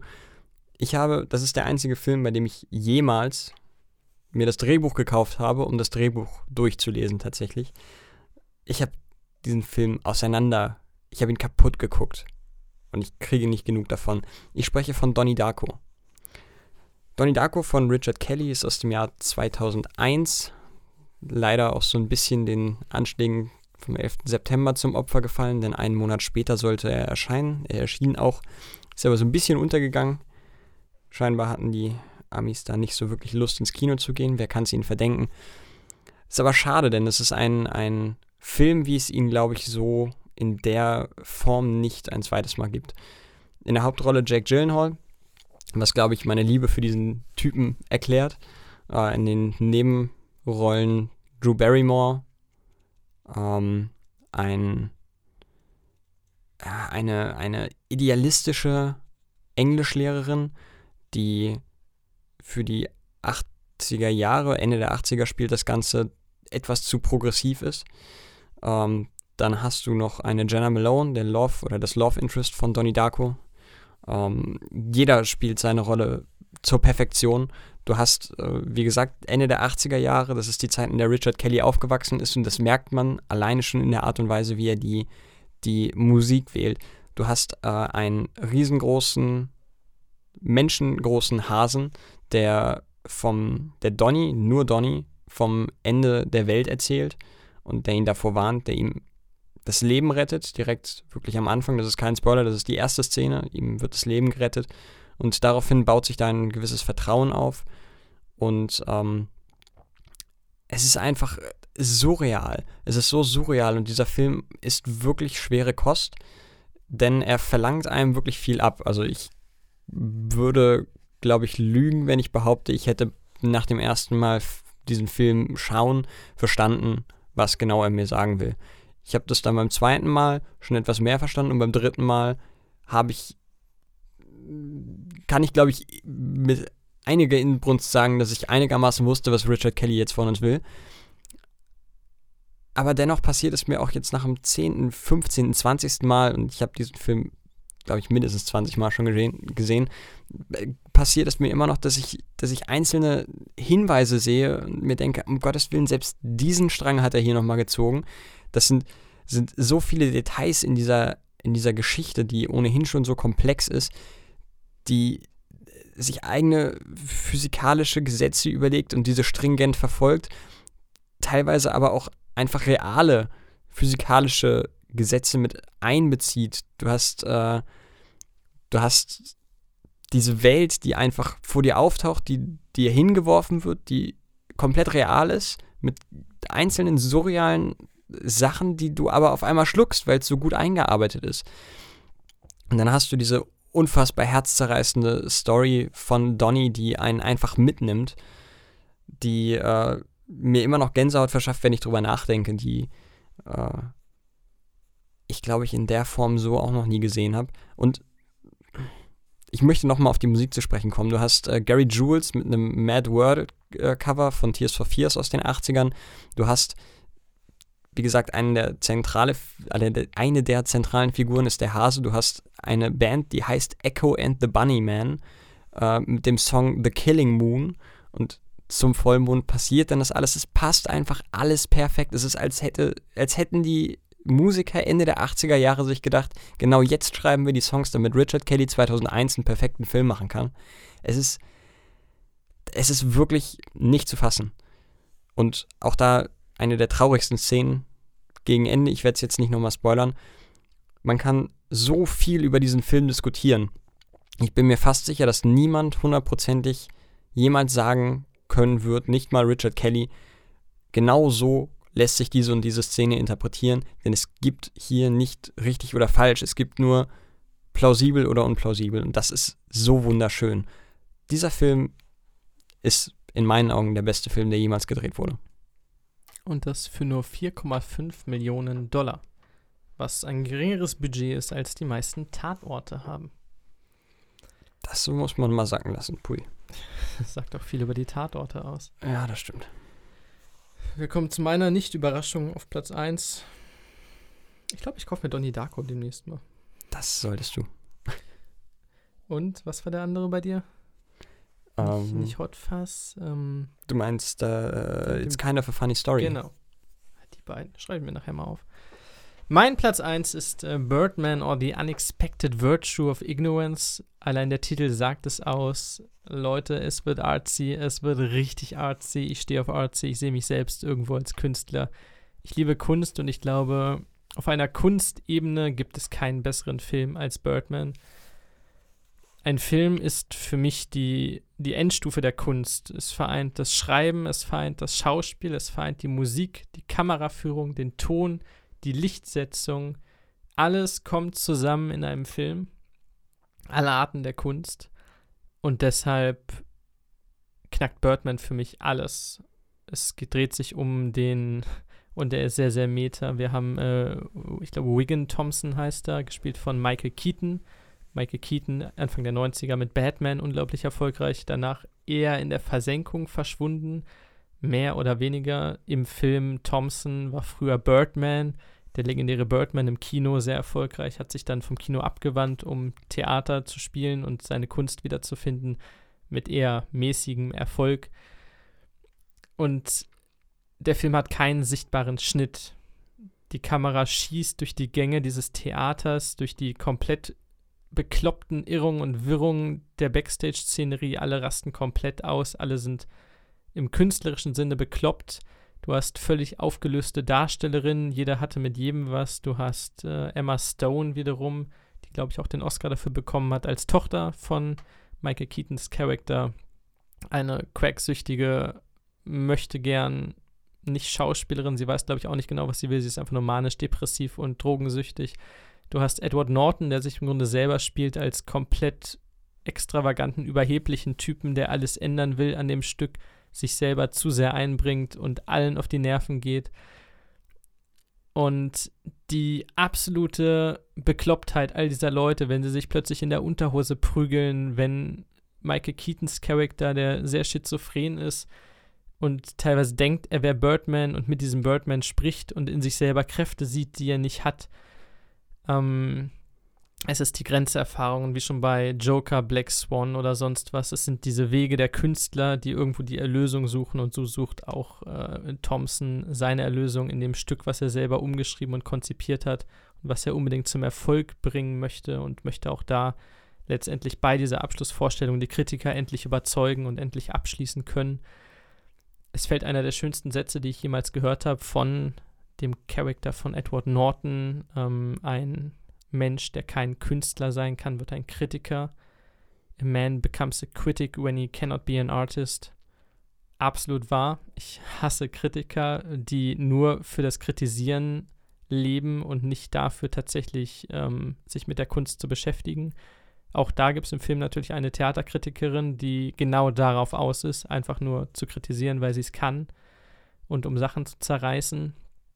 Ähm, es, es geht nicht mehr artsy. Es ist von vorne bis hinten ein Highspeed-Erlebnis. Wie gesagt, Theater, wer so ein bisschen auf Theater steht, nicht unbedingt nur auf das, was auf der Bühne passiert, sondern dahinter. Denn ich glaube, jeder, der mal im Theater war, kann bestätigen, dass die meisten hinter der Bühne nicht ganz sauber ticken. Und das meine ich im positivsten Sinne. Es sind alles Künstler. Es geht nicht ganz so bekloppt zu wie in Birdman, aber es sind knapp zwei Stunden, die gefühlt in fünf Minuten vorbeigehen. Auch den Film damals komplett ohne Erwartung reingegangen ins Kino und weggeblasen worden von dieser irren Geschwindigkeit und dieser komplett absurd geilen Story. Ich möchte eine Sache nochmal anfügen, das habe ich eben gerade vergessen zu erwähnen. Ich würde mich ärgern, wenn ich es dann doch nicht erwähne. Zu Donnie Darko ein letzter Punkt. Das ist der einzige Film, den ich hier in Erinnerung habe, der es tatsächlich geschafft hat, mich beim ersten Mal sehen zum Weinen zu bringen. Und da hatte ich das, was du bei dem äh, einen Film auch hattest, äh, bei 303, dass ich über mehrere Tage lang grübeln musste und dass ich, ich habe nach dem Abspann eine halbe Stunde auf den schwarzen Screen geschaut.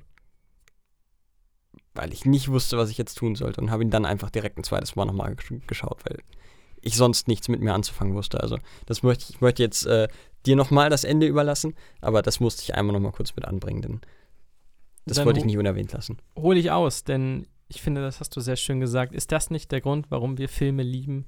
Klar haut man sich gerne irgendwelche leichten Komödien rein. Es gibt auch schwere Komödien, das will ich jetzt nicht diskreditieren. Man haut sich Trash-Sachen rein. Natürlich, das ist großartig. Aber Kunst berührt. Das ist der absolute Sinn von Kunst. Entweder sie macht einen fröhlich oder traurig, sie provoziert, sie kann alles sein. Hauptsache, sie erweckt irgendeine Emotion. Und wenn es Filme gibt, bei denen man echt sich den Abspann eventuell sogar anguckt, auch das soll vorkommen, wenn man danach da sitzt, wenn man mit Leuten drüber redet und zwar nicht so redet, oh, das fand ich scheiße, das fand ich unlogisch, sondern sich tatsächlich damit beschäftigt.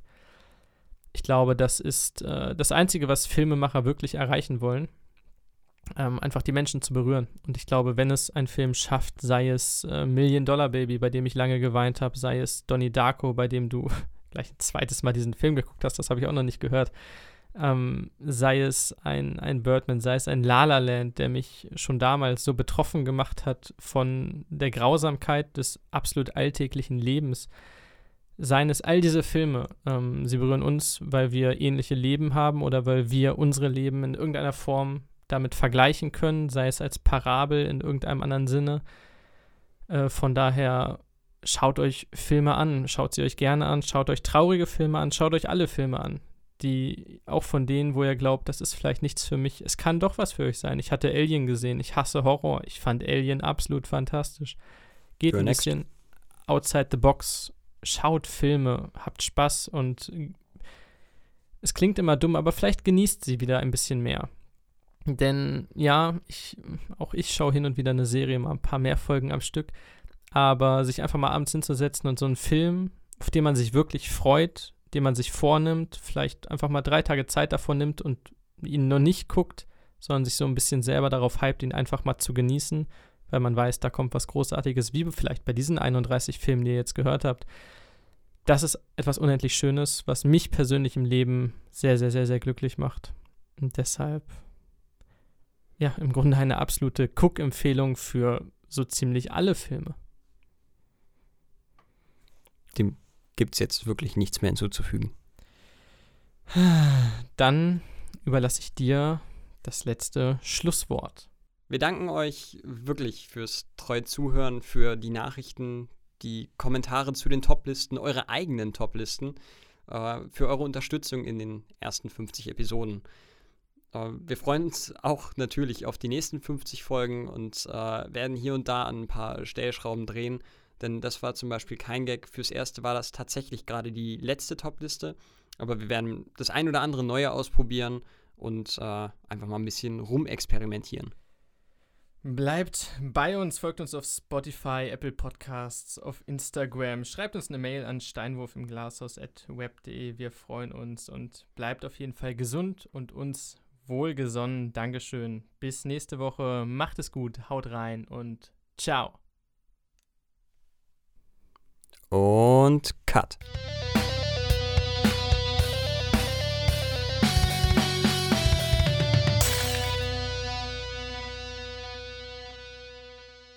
Steinwurf im Glashaus.